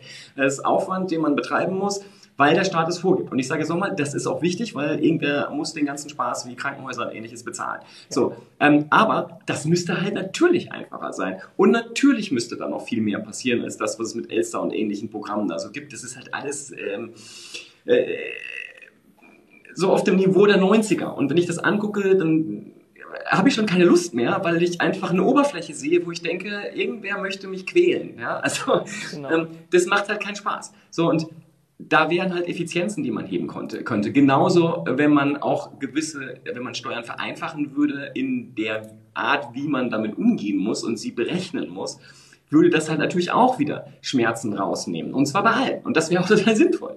Ja, also da könnte man ganz sicher viel machen. Und das gilt halt für wirklich alle Bereiche, die gesamte Verwaltung, egal wo man hinschaut. Also die, den Finanzbereich, Gesundheit, ähm, aber auch zum Beispiel Themen wie Pflege und ähnliches da ist ja auch heute, das ist ja total irre, wenn du mit den Leuten sprichst, die würden ja ganz gerne sich um ihre Patienten kümmern oder um alte Menschen, aber die beschäftigen sich vor allem mit Dokumentationen und so und irgendwelchen sozusagen Risikoabsicherungen, ähm, die machen ihren Job gar nicht. Und nicht, weil sie es nicht wollen, sondern weil sie das so aufgedrückt bekommen. Und das könnte alles zum Teil zumindest mal automatisiert und durch Digitalisierung halt abgeschwächt werden. Das wären alles Sachen, wo man nicht, also die Menschen wollen keine Angst haben, dass sie dort rausgenommen werden. Den, gerade so eine Krankenschwester oder so eine, ähm, ein Pfleger, den brauchst du einfach, weil ja. äh, zumindest, also Japan hat probiert es seit langem, diesen Bereich mit Robotern ähm, äh, zu lösen. Ähm, das funktioniert nicht so richtig gut. Ähm, du brauchst die Leute also musst du dafür sorgen, dass die arbeiten können. Und nochmal, wir werden immer weniger. Also es werden immer weniger Leute, die überhaupt arbeiten. Das heißt, wir müssen sehr vorsichtig mit dieser Ressource umgehen. Und deshalb müssen wir dafür sorgen, dass so ein Verwaltungsmüll, also sowohl der, den Private machen müssen, als natürlich auch die Verwaltung selbst, dass das so effizient ist, wie es nur gerade geht. Und das heißt, genau. es muss digital laufen. Also. Es ist keine andere Option am Ende des Tages. Digitalisierung kann, ist halt dafür da, also kann halt enorme Effizienzen erzeugen und halt auch Kosten reduzieren. Obwohl es ja auch dieses Effizienzparadoxon gibt von der IT, aber ich glaube, das machen wir jetzt mal nicht auf. Ich glaube halt vor allem, wie gesagt, man muss halt vor allem darauf schauen, wie kann man dafür sorgen, dass die, die arbeiten, egal was sie tun, ähm, sich darauf konzentrieren können, dass sie das genau. machen, was sie machen wollen. Das gilt ja für einen äh, also ähm, Softwareentwickler, da kann man das schön sehen. Kannst du ja mal ein bisschen erzählen, wie die Entwicklung war? Ähm, das, es ist heute halt in vielerlei Hinsicht viel effizienter. Auch der Umgang zum Beispiel mit, mit Servern. Also wenn ich mich erinnere, wie das in den 90ern war und Anfang der 2000er und wie das heute ist, dank so Sachen wie Kubernetes, Docker und ähnlichem Kram, genau. ähm, das kann man ja wirklich gar nicht vergleichen. Also man kann alles vergleichen, aber ähm, das ist wie Steinzeit und äh, jetzt haben wir zumindest eine Dampfmaschine. Und es ist hilft halt dem, der ja eigentlich Software entwickeln will, der, der was Neues schaffen will. Das ist wichtig. Also die Effizienz muss jede Form von Ärger wegmachen. Das ist meines Erachtens die Aufgabe von Digitalisierung, damit die Leute sich darauf konzentrieren können, was wertvoll ist. Also kreative Leistungen bringen können, neue Sachen machen können oder alte Sachen besser machen können. Ich war vor, vor ein paar Tagen in einem, einem Büro und die haben erzählt, dass sie zum Beispiel, jetzt aus Softwareentwicklungssicht, ähm, die Hälfte ihrer Entwickler rausgeschmissen haben, rausschmeißen konnten, weil sie halt einfach eine neue Technologie eingesetzt haben, die halt dafür gesorgt hat, dass sie viel effizienter das machen können, was sie schon brauchten und so halt e extreme Kosten gespart haben, weil jeder, der ein bisschen was mit der Team macht, weiß, wie teuer so Entwickler mittlerweile sind, weil der Markt halt leergefegt ist, ist komplett. Oder auch, das mir gerade eingefällt, ich hatte ähm, eine, eine, kleine App gebaut letztens und die musste ich irgendwie online stellen. Also es war eine Web-App. Was habe ich gemacht? Ich bin auf Heroku gegangen und habe eine Serverless-Anwendung gebaut. Also im Prinzip einfach meine Anwendung irgendwo hochgeladen und die hat gelaufen. Was du meintest, früher musste man sich noch um den ganzen Server-Scheiß kümmern, vielleicht sogar einen Server physisch bei sich zu Hause hinstellen und den irgendwie mit dem Internet verbinden. Heute geht man zu irgendeinem Anbieter, AWS oder was auch immer, und das Teil läuft. Ohne, natürlich klar auch mit Aufwand, aber jetzt nicht vergleichbar. Und halt auch mit den, äh, genau, Bruchteil der Kosten. Naja, weil äh, das, das, also was ich total faszinierend finde, ist auch nicht nur Bruchteil der Kosten und ich kann da irgendwie hingehen, sondern was ich an Kubernetes, Docker und diesem System total geil finde, ist, ja. ähm, ich, ich kann, also die alle benutzen das. Ob Azure, ja. Google, AWS oder auch die kleineren, Telekom etc alle benutzen Kubernetes. Also das heißt, ich kann überall meine Container hinspielen. Und das geht relativ schnell, also viel, viel schneller als ähm, so Hardware-Racks äh, von A nach B zu bewegen. Also es war ein bisschen eine andere Zeit. Und ähm, das ist schön, dass das alles so ist. Und genau das, diese Art von Entwicklung, die brauchen wir halt überall. Ähm, nur wir sind halt an vielen Stellen so weit hinterher, ähm, dass wir halt immer noch Fax benutzen und äh, Papier und solche Sachen ähm, und uns überhaupt nicht über die Prozesse Gedanken machen, die man ändern könnte.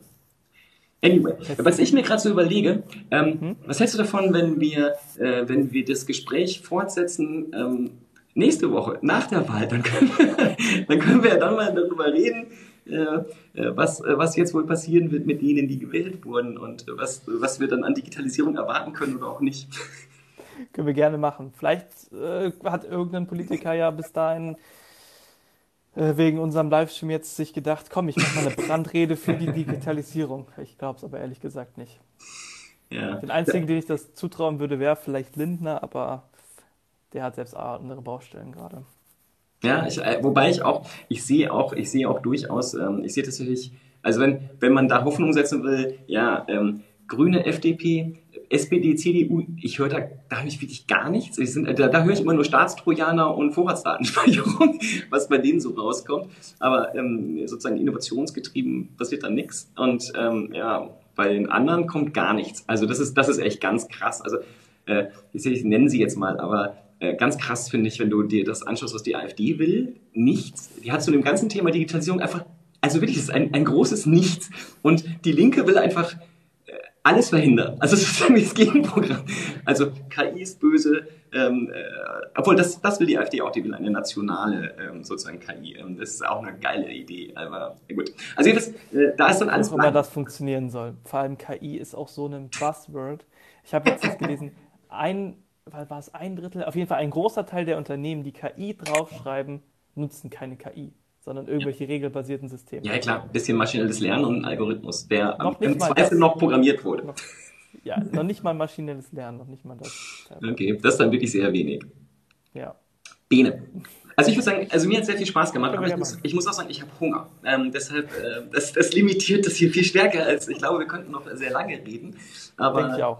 Äh, lass uns mal, wir bestimmen einen neuen Termin. Wir können ja noch früher ankündigen, das können genau. wir machen. Und dann machen wir nächste Woche die Rückschau auf das, was passiert ist.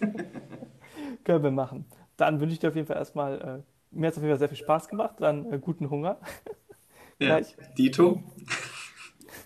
Ich habe vorher zum Glück was gegessen, gerade. Zehn ja, Minuten vorher habe ich noch eine Pizza gemacht. Sehr, sehr klug. Ich, ich habe das noch nicht gemacht und äh, ähm, ich bin ja auch jetzt sozusagen hier. Ich habe ja, ich hab ja Dinge getan vor, vor sechs Wochen. Herzlichen Glückwunsch. Ja, danke. Also da, da muss ich jetzt sozusagen, äh, da äh, muss ich jetzt auch antreten. Ah, okay. Nein, Spaß. Aber ähm, hier äh, sagt, ich muss jetzt was essen. okay. Also, ähm, hat viel Spaß gemacht und ähm, ich freue mich aufs nächste Mal. Bis zum nächsten Mal. Ciao, ciao. Ciao.